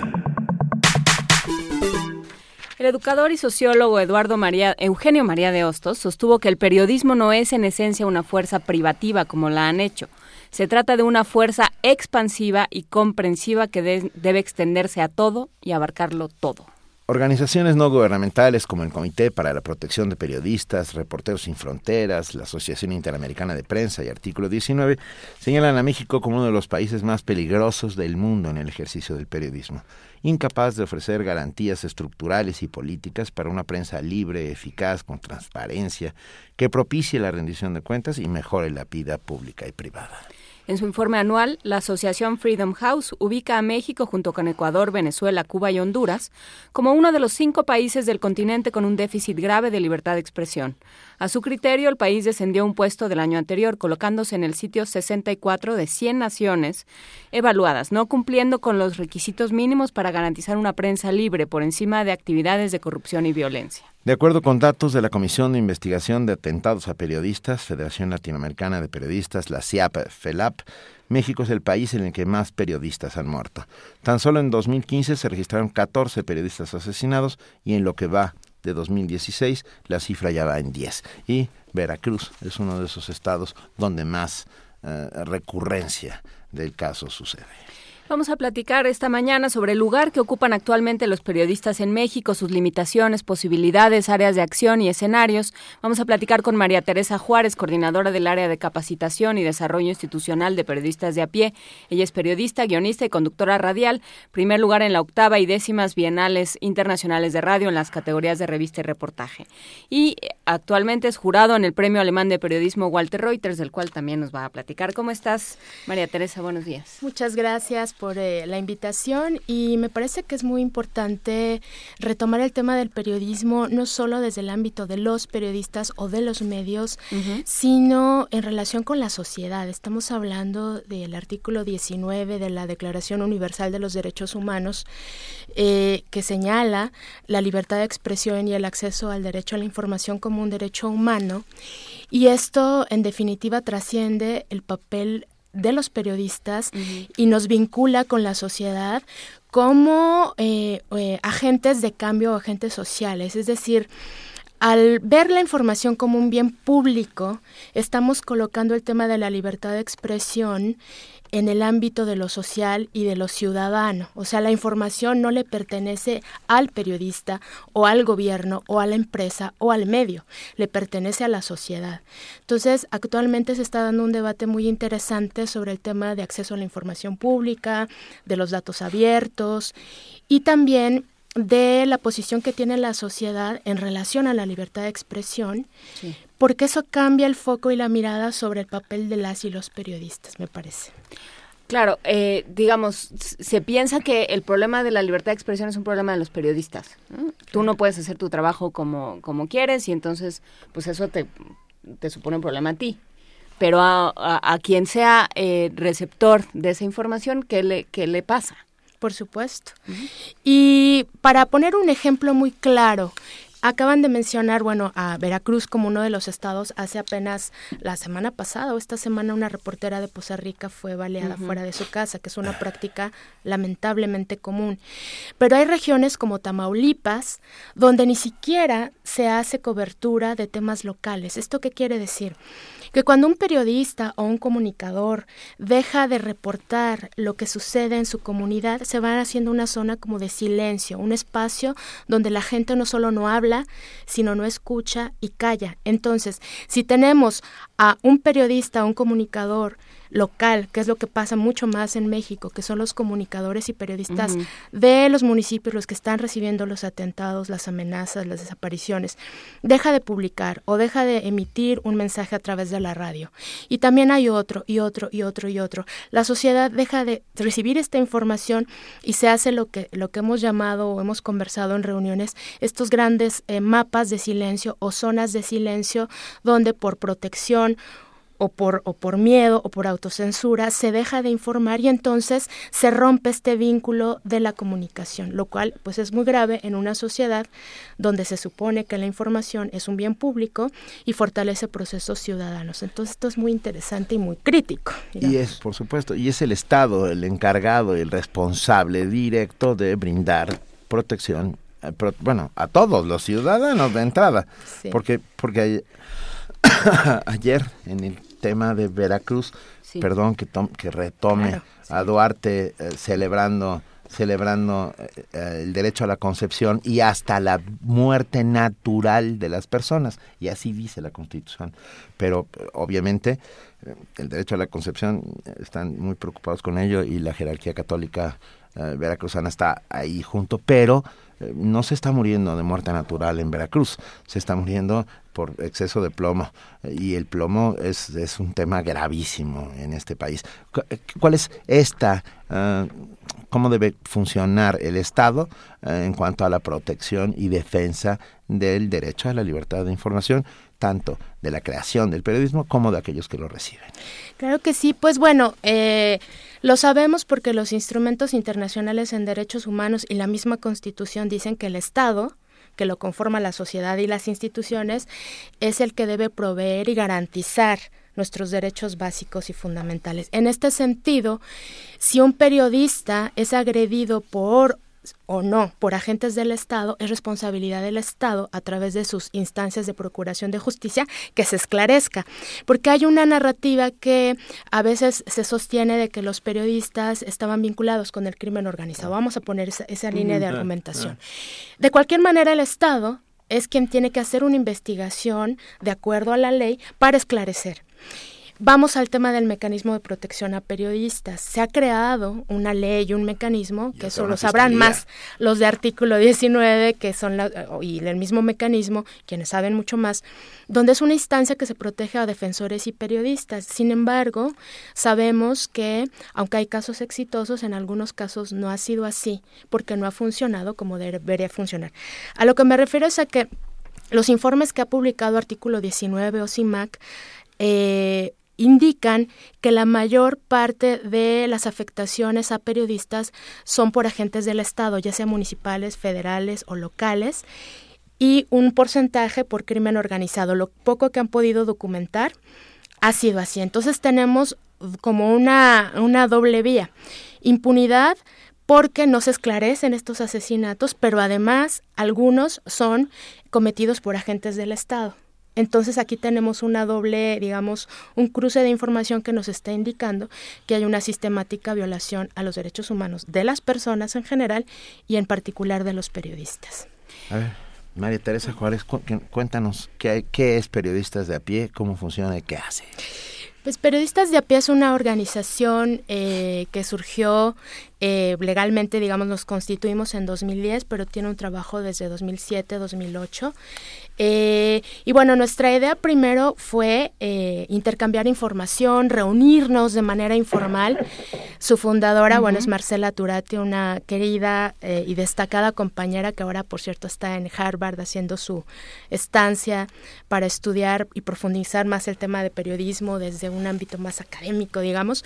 Y bueno, la idea fue reunirnos de manera informal para conversar sobre lo que estaba pasando en el periodismo, intercambiar ideas, intercambiar metodologías de trabajo y el proyecto ha ido creciendo hasta formar ahora una red mucho más amplia. Tenemos tres áreas de trabajo, una de ellas es capacitación, otra es libertad de expresión y otra es investigaciones. Tenemos un portal que se llama Pie de Página, donde hacemos investigación de largo aliento. El tema de la libertad de expresión lo tenemos vinculado más al intercambio eh, con compañeros, no hacemos acompañamiento como artículo 19 y en capacitación nuestra idea es profesionalizarnos y mejorar la calidad de nuestro periodismo. O sea, sabemos que el, el periodista siempre tiene que estarse actualizando, pero también es con los otros, con, como se va enriqueciendo esta labor. Y bueno, pues ahora estamos en un momento de eh, digamos, de reenfoque de, de, nuestra misión al incorporar estas tres líneas de trabajo en el fortalecimiento de algunas redes, digamos, en Ciudad Juárez, en Guadalajara.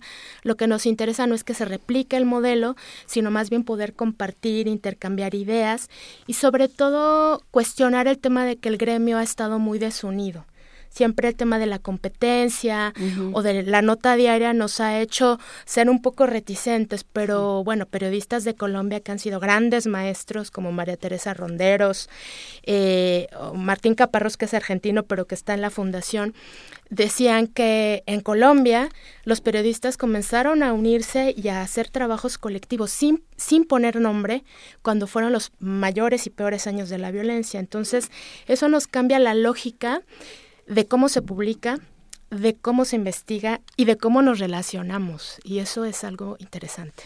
Eh, yo antes de, ir a esto de cómo, se crean redes de colaboración entre periodistas, me, regresaría un poco María Teresa, a esto que dices de que la, mayor cantidad de crímenes en contra de los periodistas los, los perpetra el Estado. ¿Qué hace uno contra eso? Porque bueno, se supone que el Estado, como lo decía Benito, es el encargado de velar porque yo pueda cumplir mi trabajo, el que sea, en, con seguridad y, y, sin, y sin llevarme la vida en ello. ¿Qué hacen? ¿Qué hacen los periodistas frente a esto? ¿Cómo se defienden? Bueno, les invitaría a consultar de manera más puntual los informes, tanto el de, los de artículo 19 como los de CIMAC, que hacen informes temáticos muy interesantes.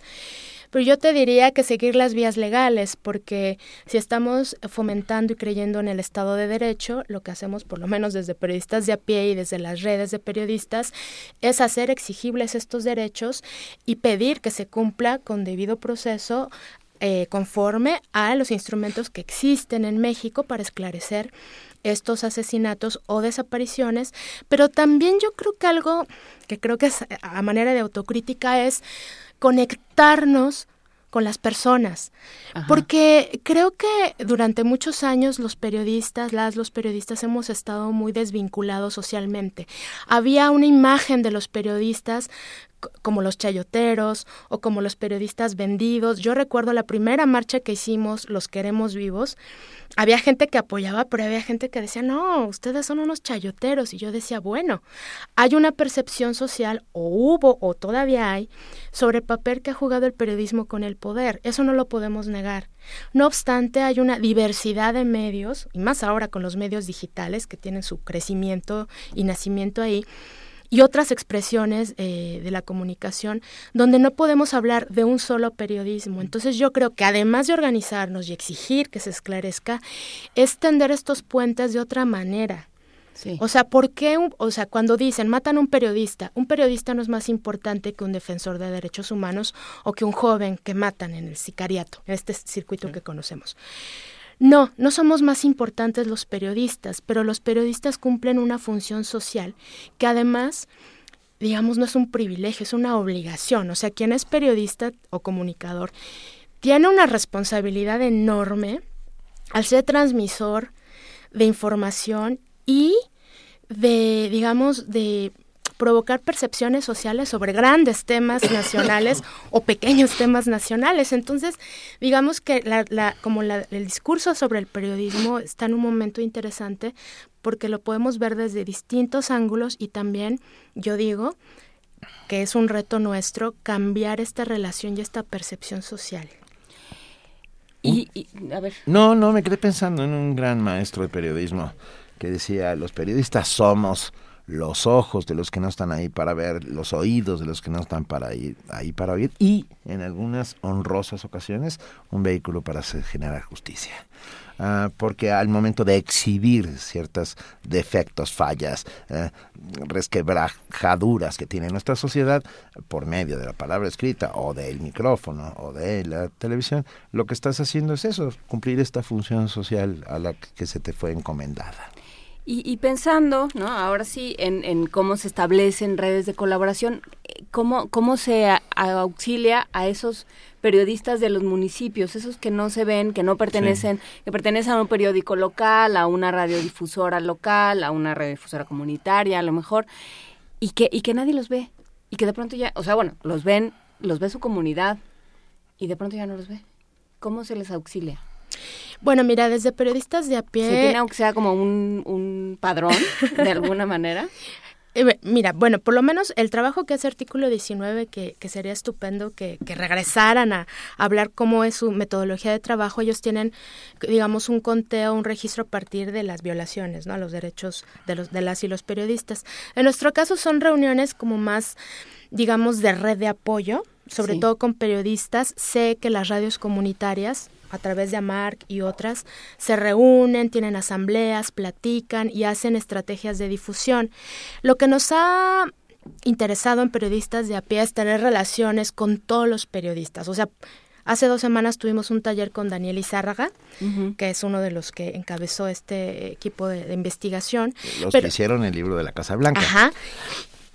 Pero también tenemos relación con periodistas de los estados que hacen cobertura local, porque sabemos que el periodismo eh, en los municipios y en los lugares más alejados es el que tiene mucho mayor riesgo.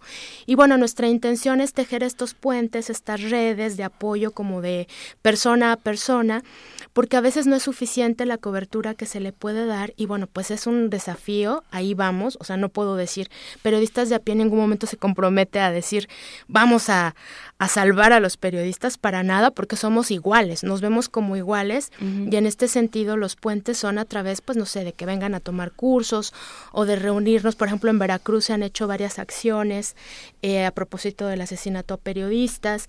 Y bueno, tejer, ir tejiendo estas redes de apoyo y también haciéndolas visibles en espacios internacionales, que eso ha funcionado en algunas estrategias. Y creo que la parte de la alianza con medios internacionales o redes es muy importante porque eso hace que el foco de lo que pasa en México se abra hacia afuera y se conozca un poco más de lo que está pasando acá. Y bueno, lo que hacemos es básicamente este tipo de relaciones. Ya hemos subido a, nuestras redes sociales todos, todas las formas de comunicarse con periodistas de pie, la página web, el portal, el Twitter, etcétera, etcétera, para que se acerquen se acerquen a, a, esta, a esta labor. Pero venías a contarnos. Ah, bueno, sí. No, digo, a, sigue, sigue, sigue, sigue, A propósito. Eh, antes de que empecemos con el premio Walter Reuters, eh, ya están pensando en estas metodologías, en estas, esto que decías de Martín Caparrós. No, bueno, yo, yo tengo una agenda. sí, ya vi, ya vi. Entonces, ya, ¿cómo van a hacer para estos trabajos de colaboración? Bueno, a través de Pie de Página, que es nuestro portal de investigaciones, hacemos trabajo colaborativo, no solo en términos de, digamos, una plataforma que, que intenta ser transmedia, porque no solo es texto, sino también es imagen. Tenemos ahí una un, varios trabajos como más de 72 migrantes o el tema de la, de la investigación de la memoria histórica de lo que pasó en Tamaulipas, sino también tenemos colaboraciones en estados como Chiapas, por ejemplo, donde estamos abordando el tema de migración. Y en el caso de la capacitación, lo que hacemos es, ahorita estamos en un periodo muy intenso de capacitaciones, donde vienen periodistas de los estados. Y no solamente es el tema de capacitarnos, sino también como de compartir qué están haciendo, qué proyectos están generando, cómo se pueden conectar entre ellos y ellas en las investigaciones, o tan solo para apoyarse en cosas más como metodológicas, ¿no? A lo mejor alguien sabe más de periodismo de datos y alguien más de periodismo narrativo, y de pronto pueden intercambiar bibliografía, ideas, metodologías, y de pronto por ahí colaborar. O sea, los procesos de formación que estamos llevando a cabo ahora no tienen un tinte meramente académico, porque son periodistas en activo, pero sí tienen la intención de elevar la calidad del periodismo, pero también de conectarnos, de, generar un diálogo. Estos recesos del café o la hora de la comida son, han sido, digamos, momentos donde a veces se generan cosas interesantes y además la generosidad de maestros como María Teresa Ronderos, Mónica González, la periodista chilena, eh, que por cierto fue secuestrada hace poco en, México. Ellas eh, y otros periodistas de Latinoamérica han apoyado estos procesos de capacitación, incluso donando su trabajo para capacitarnos y para digamos, fortalecer este proceso y bueno, desde acá un agradecimiento, pues por estos, estas muestras de solidaridad y, y, bueno, también en la Fundación Nuevo Periodismo Iberoamericano hemos tenido una relación cercana para intercambiar experiencias, compartir metodologías y fortalecer estos, estos lazos de, entre periodistas. Venga. Muy bien. Muy bien. Y ahora sí, Vamos a hablar del premio Walter Reuter. pues bueno, pues muchas gracias. Yo agradezco a Alexa Pols, que fue quien me invitó a, participar como jurado en el premio alemán de periodismo Walter Reuter. Este año es su décimo aniversario y el tema es impunidad, el foco de atención para el desarrollo democrático en México. Este premio ha sido convocado por varias instituciones eh, alemanas, entre ellas obviamente la Embajada de la República Federal de Alemania en México, la Fundación Friedrich Ebert, la Fundación eh, Friedrich Neumann, si no pronuncio bien alemán, ustedes no se fijen, la Fundación Henrik Boll, la Konrad Adenauer, Rosa Luxemburgo, el Goethe Institut, la Cámara México-Alemana de Comercio e Industria y la Deutsche Welle. Digamos, es una combinación de medios y fundaciones eh, que han decidido desde hace ya varios años eh, abrir el tema de la libertad de expresión enfocado al fortalecimiento de la investigación periodística. Y bueno, por supuesto pueden participar eh, todos los eh, medios de comunicación en todos los géneros y formatos y se aceptan trabajos de medios impresos, radio, internet, fotografía, caricatura en trabajos publicados entre octubre de 2015 y el 2 de octubre de este año, que es el día que se cierra la convocatoria. O sea que si ese día a las 12 de la noche todavía tienen algo que publicaron ese mismo día, se, puede, se puede publicar. El premio está abierto para eh, periodistas mexicanos o latinoamericanos que residan en México y que abordan obviamente el tema de la impunidad eh, en relación al tema de México, de lo que está pasando en México. La impunidad y lo que está sucediendo en México. Va a llegar un montón de ¿Y ya llegaron cosas? Sí, sí, No, pues sí. Sí. Ya están llegando cosas. Nos parece que es muy interesante el enfoque porque el año pasado fue corrupción, que digamos podría parecer temas similares, pero lo que se está buscando en este, en este, en esta edición es que eh, se hagan como visibles más trabajos que muestren los procesos, digamos, de justicia o de impartición de justicia o de procesos donde se dé cuenta de la impunidad, pero en términos de la investigación periodística, de manera más, eh, digamos, demostrativa, argumentativa, lo que le llaman periodismo de investigación de largo aliento, de bueno, vamos a publicar un tema de impunidad con un proceso de investigación que muestre A, B, C, cómo se da, cómo se dan estos eh, circuitos de impunidad en nuestro país. ¿Dónde hay que mandar los trabajos, eh, María Teresa? Los trabajos y las bases de la convocatoria las pueden consultar en www.papw, es P-A-P-W-R, punto org. Si en cualquier buscado ponen Premio Alemán de Periodismo y automáticamente aparece la página y vienen las bases, nuevamente las fechas de cierre y bueno, toda la información que ustedes quieran y, y, bueno, que puedan ser de utilidad. ¿Y tiene algún premio el premio? El pre- ahora, Sí. ahora sí que si el premio tiene un premio. Los premios son realmente muy interesantes, A muy ver. buenos. El primer lugar son 2.000 euros, segundo lugar 1.500 euros y tercer lugar 1.000 euros.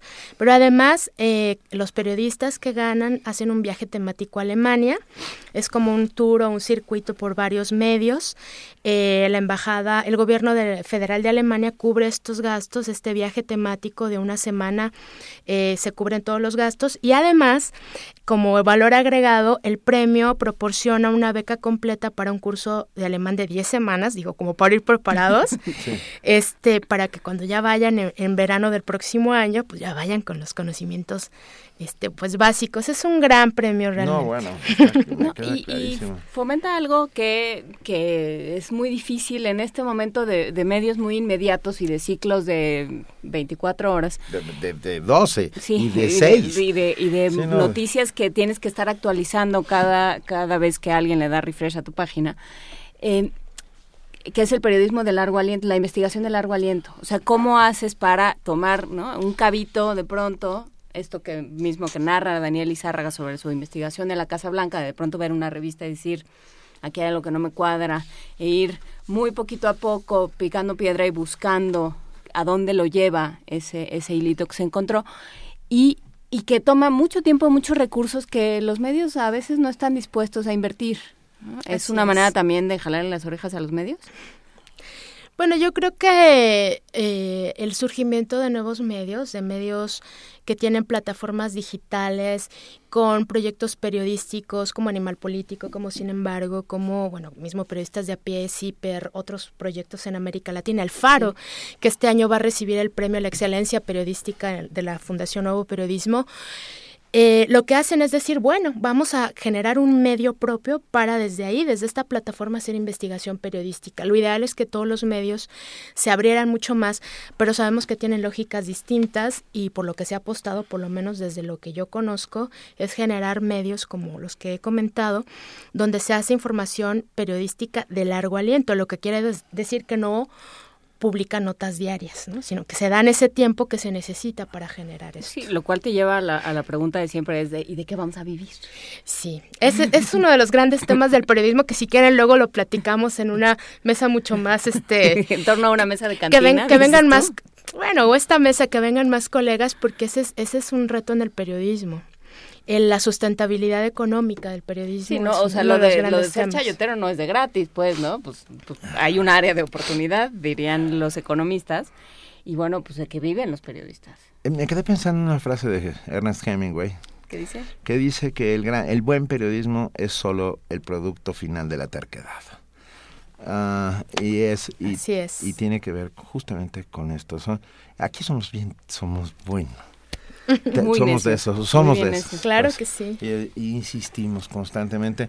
No sabes que, de verdad, qué placer, María Teresa Juárez, que estés aquí esta mañana con nosotros, contándonos del premio um, Walter Reuters, ah, contándonos de la labor de periodistas de a pie y, y visibilizando ah, eh, la importancia del periodismo como como eslabón de cohesión social y de creación de comunidad que es también uno de nuestros de nuestros Necedades. de no- sí, de nuestros caballitos de batalla, ¿no? De la creación de comunidad. Muy bien, pues yo agradezco mucho a Radio UNAM el haber dado este espacio y les invitamos a participar en la convocatoria del Premio Alemán de Periodismo con el eje impunidad.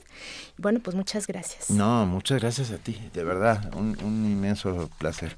Y ya pusimos en nuestras redes sociales todo, con las bases del premio, las páginas de, perio- de periodismo de a pie. Y cuando, y, y cuando den el premio, ven a contarnos qué había. Ah, sí, claro.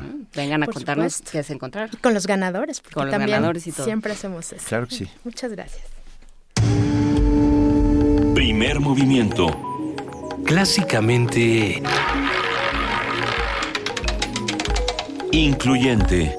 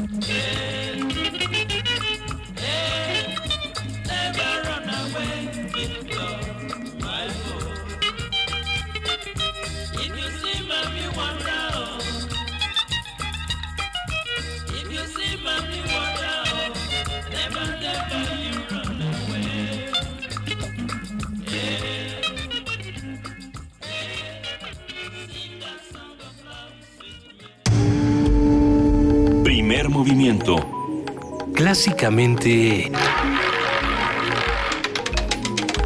Diverso.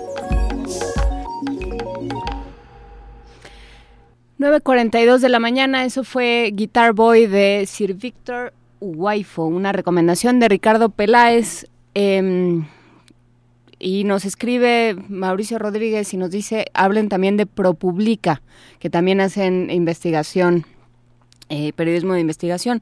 Queda, queda hecha la mención y vamos a una nota. El rector Enrique Graue solicitó a la Cámara de Diputados un incremento en el presupuesto de la educación superior. Al presentar el informe de desarrollo en México 2015, el rector advirtió que está en riesgo la expectativa de alcanzar la cobertura del 40% a nivel licenciatura. Nuestro compañero Jorge Díaz tiene los detalles. El rector Enrique Graue se reunió con integrantes de la Cámara de Diputados, a la que solicitó un incremento en el presupuesto de la educación superior para no comprometer el futuro de la nación. Estamos seguros de que si la educación superior no crece, el futuro va a estar comprometido. Tendrá efectos en el desarrollo del país, en la paz y en la seguridad, en la desigualdad y en la permeabilidad social y en consecuencia en la prosperidad de nuestra nación.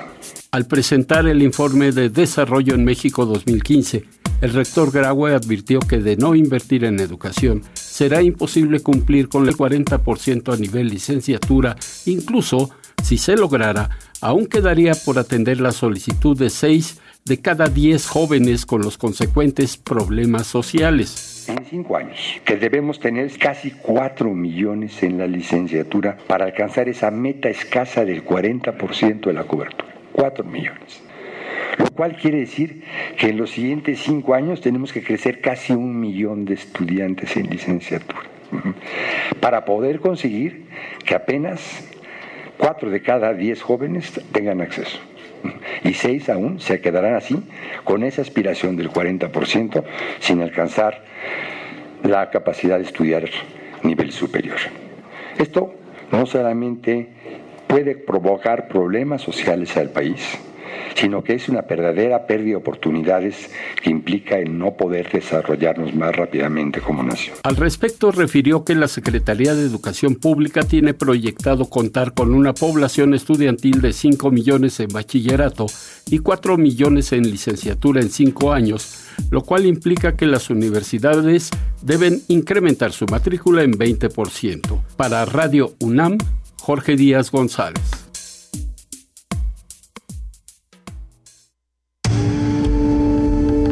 Primer movimiento. Clásicamente... Universitario. Clásicamente universitario y ya estamos en la línea con el doctor Jorge Linares, director del programa universitario de bioética. ¿Cómo estás, Jorge? Buenos días. Hola Inés, ¿cómo les va? Benito, ¿cómo están? Muy bien, muchas gracias. ¿Qué pasó con el Estado laico? ¿Dónde anda? Es- esa es una gran pregunta. ¿Dónde quedó el Estado laico? No lo encontramos. No, pues no. No lo encontramos todavía. Fíjense que sí, yo creo que ya ha llegado a un nivel pues preocupante la reacción bastante virulenta de la jerarquía católica con el tema de la propuesta presidencial para igualar y homo- homologar las leyes que garanticen el matrimonio igualitario en todo el país. Esto ha sido una resolución de la Suprema Corte, o sea, tiene un fundamento legal y hay una opinión eh, de la autoridad, digamos, jurídica del país, ¿no? Y, y bueno, cualquiera puede opinar al respecto, pero lo, importante aquí es que eh, justamente no es un tema de la Iglesia. Y, y ahí está el problema y el choque otra vez entre, entre la Iglesia Católica y su gran poder y el Estado mexicano. Recuerden que el matrimonio Ay. Espera, espera, que se está recortando tu voz. No, ahora men, ahora nada. A ver. Ah, ahí, ahí. Ahí. No te muevas. Si estás haciendo la postura de la grulla, quédate ahí. eso de los teléfonos inalámbricos es un problema. Les decía que, que el, el tema, pues, eh, hay que di- dividirlo muy claramente de, de qué estamos discutiendo, porque desde las leyes de reforma el matrimonio pues, es un asunto civil, es un asunto que regula el Estado, y no es un tema de la Iglesia, aunque desde luego se ha mantenido el ritual de- del, del matrimonio religioso en, la Iglesia Católica y también en otras iglesias. Entonces, la- cuando la Iglesia Católica, sobre todo la jerarquía, eh, porque no sabemos si todos los católicos opinan igual que la jerarquía, opina de esta manera y trata de ejercer su poder y su autoridad diciendo cómo debería ser el matrimonio, pues aquí la cosa se confunde y es realmente un, un eh, pues una una prueba para la laicidad del Estado. Yo creo que la reacción del gobierno pues ha sido muy muy tibia, ¿eh? por decirlo menos, y demasiado tolerante, porque se trata de, de, pues una acción política usando los púlpitos y la capacidad de difusión de la Iglesia Católica en un tema que simplemente ya no le corresponde. O sea, ¿qué es el matrimonio? Se ha definido civilmente en ese país desde el siglo XIX y el matrimonio pues eh, se ha eh, resuelto desde la Suprema Corte que eh, hay derecho para cualquier persona eh, mayor de edad en casarse con quien sea, sea del sexo que sea. Eso es irrelevante ya en estos en estos tiempos. Y si el asunto de si la gente se casa por amor o no, o si implica esto la, ¿O para qué? para qué la, la función esencial de reproducir de reproducirse esto no está en el contrato o sea nadie está obligado a reproducirse por casarse y, y ni siquiera amarse y ni siquiera tener relaciones sexuales por ejemplo eso no- ni siquiera es un, tema a discusión ¿no? la gente se casa por muchos motivos y eh, y eso es la, la base de la formación de familias desde el punto de vista civil y, y laico o sea, ahí puede caber todo tipo de posibilidades desde las religiosas hasta las no religiosas obviamente Sí. entonces ahí está la confusión tremenda que la jerarquía católica no, no ha comprendido y está realmente excediendo sus, sus capacidades, sus límites y poniendo en jaque al Estado laico. Es una de las pocas eh, propuestas o si quieren ocurrencias mm, positivas que ha hecho este gobierno. Está ahora ya en la congeladora porque hemos oído declaraciones de los líderes del, de- del PRI en las cámaras diciendo que esto no es un tema prioritario. No, hombre, no, no era tan, no era para tanto, hombre, espérense tantito. Los derechos, ¿cómo no va a ser un tema prioritario? Si no podemos avanzar en este país en, en igualar los derechos de cómo la gente puede decidir cómo vive y cómo ejerce sus eh, libertades fundamentales de con quién vivir y si ama o no ama y si tiene relaciones sexuales con quién o no. Eso es una libertad esencial que ni siquiera hemos garantizado en este país. Entonces, eh, sí es sorprendente la, la, la, pues la timidez y mm, quizá hay que pensar maliciosamente la confabulación de ciertos sectores políticos con la iglesia en, en evitar este tema, en, en no creer que se avance un poquito en el país en la, en la cuestión de la igualdad de los derechos que es fundamental para todos y, y, esto porque es un tema de bioética, pues porque es la, la base fundamental de, de la autonomía de las personas, justo para poder elegir cómo se vive, cómo se, cómo se muere y, y cómo se enfrenta eh, todos estos temas que tienen que ver con la, con la vida privada y la vida pública. Eh, y lo mismo ocurre en otros temas que son muy controversiales y, y- y que están pendientes como la interrupción legal del embarazo, ¿no? Eh, ahí otra vez la opinión eh, eh, hegemónica de poder de la Iglesia Católica pues sigue pesando, sigue ejerciendo, los políticos no quieren avanzar que eh, que estos derechos se garanticen en todo el país. Hemos visto, hemos comentado aquí muchos casos en donde incluso las las causales que despenalicen el, el- la interrupción ilegal del embarazo en el país eh, no se cumplen, que hay, hay una una verdadera eh, violación de derechos de, de mujeres y de niñas, sobre todo en el caso en el que se trata de abortos no voluntarios o o porque eh, ha habido una violación y que tienen derecho las mujeres, no se concede, hay una presión terrible, entonces ahí también hay que avanzar en una homologación de derechos y lo más eh, deseable sería también despenalizar plenamente como se hizo en la Ciudad de México.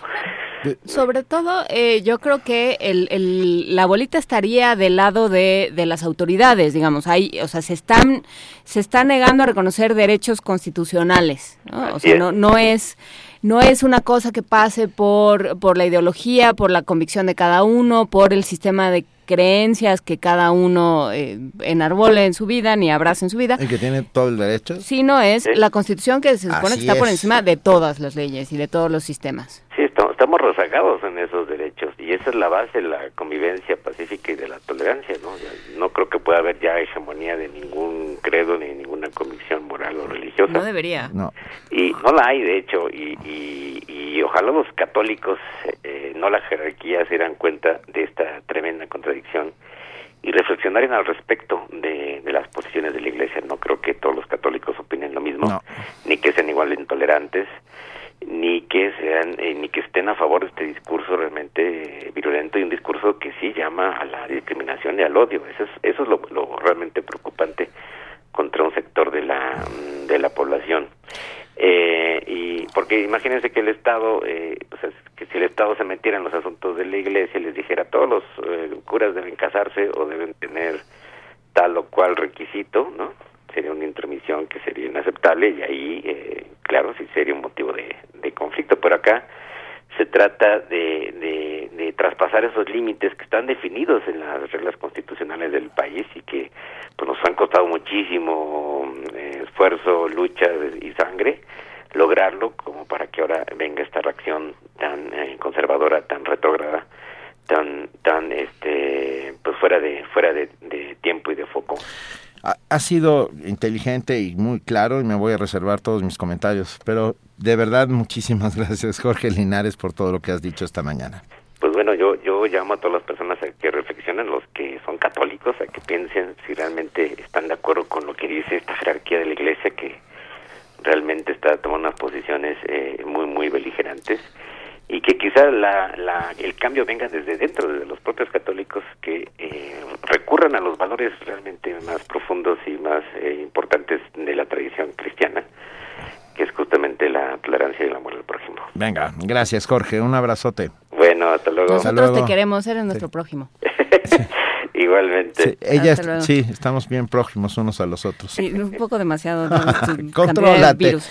Eh, sin transición, Ya no voy a decir al escenario Alejandro Luna, voy a decir que hoy se entrega la, la medalla de la Cátedra Bergman al escenógrafo Alejandro Luna y para platicarnos de ello está Abril Alzaga, ella es eh, coordinadora, Coordinadora ejecutiva, ejecutiva. de la Cátedra Ingmar Bergman en Cine y Teatro de la UNAM. ¿Cómo estás? Hola, ¿cómo Abril? están, Juana Inés? Eh, Benito, Hola, buenos Abril. días. hola Abril, cuéntanoslo todo. Estamos muy, muy contentos. Estamos celebrando un aniversario más de la Cátedra Bergman. Este es el sexto y para celebrarlo, eh, pues el Consejo Académico y el Consejo de Difusión Cultural crearon eh, la medalla y este Ingmar Bergman a lo mejor del teatro y del cine o a la contribución más bien al teatro y al cine. Eh, es una medalla especial y un poco eh, peculiar o particular porque no es solamente a grandes creadores de una o de la otra disciplina, sino a alguien que haya contribuido a ambas disciplinas y también que hayan eh, pues hecho escuela, sí. eh, formado gente, ¿no? No solo en México, estamos en la, en la discusión si lo abrimos en México y Latinoamérica, pero este, pero abrimos por supuesto con un maestro mexicano eh, muy reconocido que ha trabajado tanto en el cine como en el teatro eh, y lo vamos a homenajear hoy, Alejandro Luna. Y para el homenaje invitamos a um, Luis de Tavira, el maestro Luis de Tavira, eh, a Berta Navarro, a Luz Emilia Aguilar Cincer y por supuesto para hacer la entrega de la medalla va a estar la doctora María Teresa Uriarte. Entonces hoy a las 5 de la tarde vamos a estar en el auditorio del MUAC eh, celebrando y esperamos que nos acompañe Claro, es la comunidad. Claro, ¿es entrada libre? Es entrada libre, por supuesto. Las actividades de la Cátedra Bergman, salvo los talleres, son particularmente abiertas al público, entrada libre, cupo limitado. Venga, hoy 5 de la tarde en el auditorio del Museo Universitario de Arte Contemporáneo, el MOAC, ahí en el Centro Cultural Universitario, en Ciudad Universitaria. Los esperamos a ustedes también. Claro que sí. Querida Abril Alzaga, te mandamos un gran abrazo y por favor, si no podemos llegar, un enorme abrazo al grandísimo, grandísimo maestro. Perfecto. Yo se Alejandro los doy de su parte. Por Pero ojalá favor. si lleguen. Sí. Sí, muchas gracias, Abril, y platicaremos más adelante sobre todo lo que hace la cátedra Ber- Bergman, que nos Sí, hemos quedado le- en... Tenemos que presentar un, Ujú. un ciclo de cine sueco que está bárbaro, Venga, pero ya lo platicamos luego. es, es como, tenemos que hablar de Ingmar. Tenemos que hablar de Ingmar. Órale. Gracias, Abril. Oye, Un abrazo. venga, yo le recuerdo muy rápidamente que el coloquio El cuerpo femenino y sus narrativas se llevará a cabo el 7, 8 y 9 de noviembre, también ahí en el auditorio del MAC. Más información en www.universodeletras.unam.mx. Ya hablaremos más sobre el coloquio El cuerpo femenino y sus narrativas.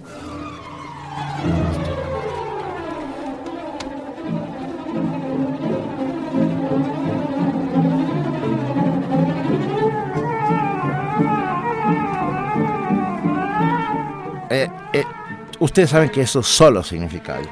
Vania Nuche Ya está aquí Vania Nuche. está entre nosotros. Por cierto, nos dice que eh, todavía quedan boletos tanto para 10 cosas que odio de ti este 20 miércoles 24 a las 9 como para Benur el Que, se- que es jueves. Que ya nos dijeron por ahí que el verdadero nombre de Nur es Benjamín Hurtado. Yo digo que no que no salen los premios porque nomás están chacoteando, Benito. ok. Tenemos cuatro pases para Benur el jueves a las 9 y tres, dos para tres cosas que para, para lo que odio de ti el miércoles a las 9. ¿Ok? O sea, Por ah, favor, Escríbanos. Hashtag, Escríbanos. hashtag con la película que quieran, su nombre completo y etiqueten a Autocinema Coyote y se llevan sus boletos. Venga. Es más fácil el desembarco en Normandía que ganarse premios del autocinema. Lo vamos a hacer con más clarito para la próxima. ¿De ¿Qué va a pasar hoy en Radio UNAM? Hoy en Vania Radio? UNAM a través del 96.1 de FM. A la una de la tarde no se pierdan toda la información de México el- y el mundo y también de nuestra universidad en Prisma RU. A las 4 de la tarde en Ambiente Puma, la segunda parte del tema Energías Renovables con el doctor Antonio del Río Portilla. Él es director del Instituto de Energías Renovables de la UNAM. Así que escúchanlo a las 4 de la tarde, 96.1 de FM. Y por el 860 de AM a las 11 de la noche no se olviden de escuchar La llave, la clave, la nave, el ave del tiempo con voces de ultratumba de Fyodor Dostoyevsky. Y si les gusta el hip hop o son amantes del freestyle, vengan a conocer a dos grandes figuras del baile urbano. Ellos son B-Boy Funky Maya y el bailarín belga Geoffrey Anani. Todos ellos eh, bailarán con la música del DJ Ramosama, que lo tuvimos Que el lunes aquí. pasado. Entonces los invitamos hoy a las 7 de la noche a la sala Julián Carrillo. La entrada es completamente libre, así que vengan con todos sus amigos, vengan a bailar con nosotros. Mestizo Ar- Arts Festival, Arte Ama, la coordinación. Perdón, la Coordinación de Difusión Cultural de la UNAM y Radio UNAM los invitan. Vengan para acá y visiten nuestra página de internet www.radiounam.unam.mx. Síganos en redes sociales como arroba Radio UNAM y ya me voy. Que tengan un excelente día. Muchas gracias, Vania Nuche. Hablando de voces de Ultratumba, mañana estará por aquí eh, Luisa Iglesias. Yo ya me voy. Yo, no, aquí te quedas. Eh, gracias a todos los que hacen posible diariamente Primer Movimiento, gracias a ustedes que hacen comunidad con nosotros. Eh, no es por darles envidia, pero nosotros nos vamos a comer chiles en nogada que nos trajo Miriam Isaac, Miri Isaac, a los, la cual le agradecemos mucho. Eh, fue un inmenso placer, querida Juana Inés de esa. Como siempre, Benito Taibo, gracias a todos los que hicieron posible este programa y a todos los que nos escuchan. Ya nos vamos. Esto, Esto, tú, tú, por favor. esto fue Primer Movimiento. El mundo desde la universidad.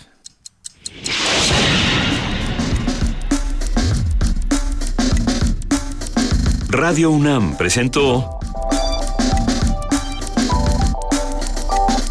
Primer movimiento. El mundo desde la universidad.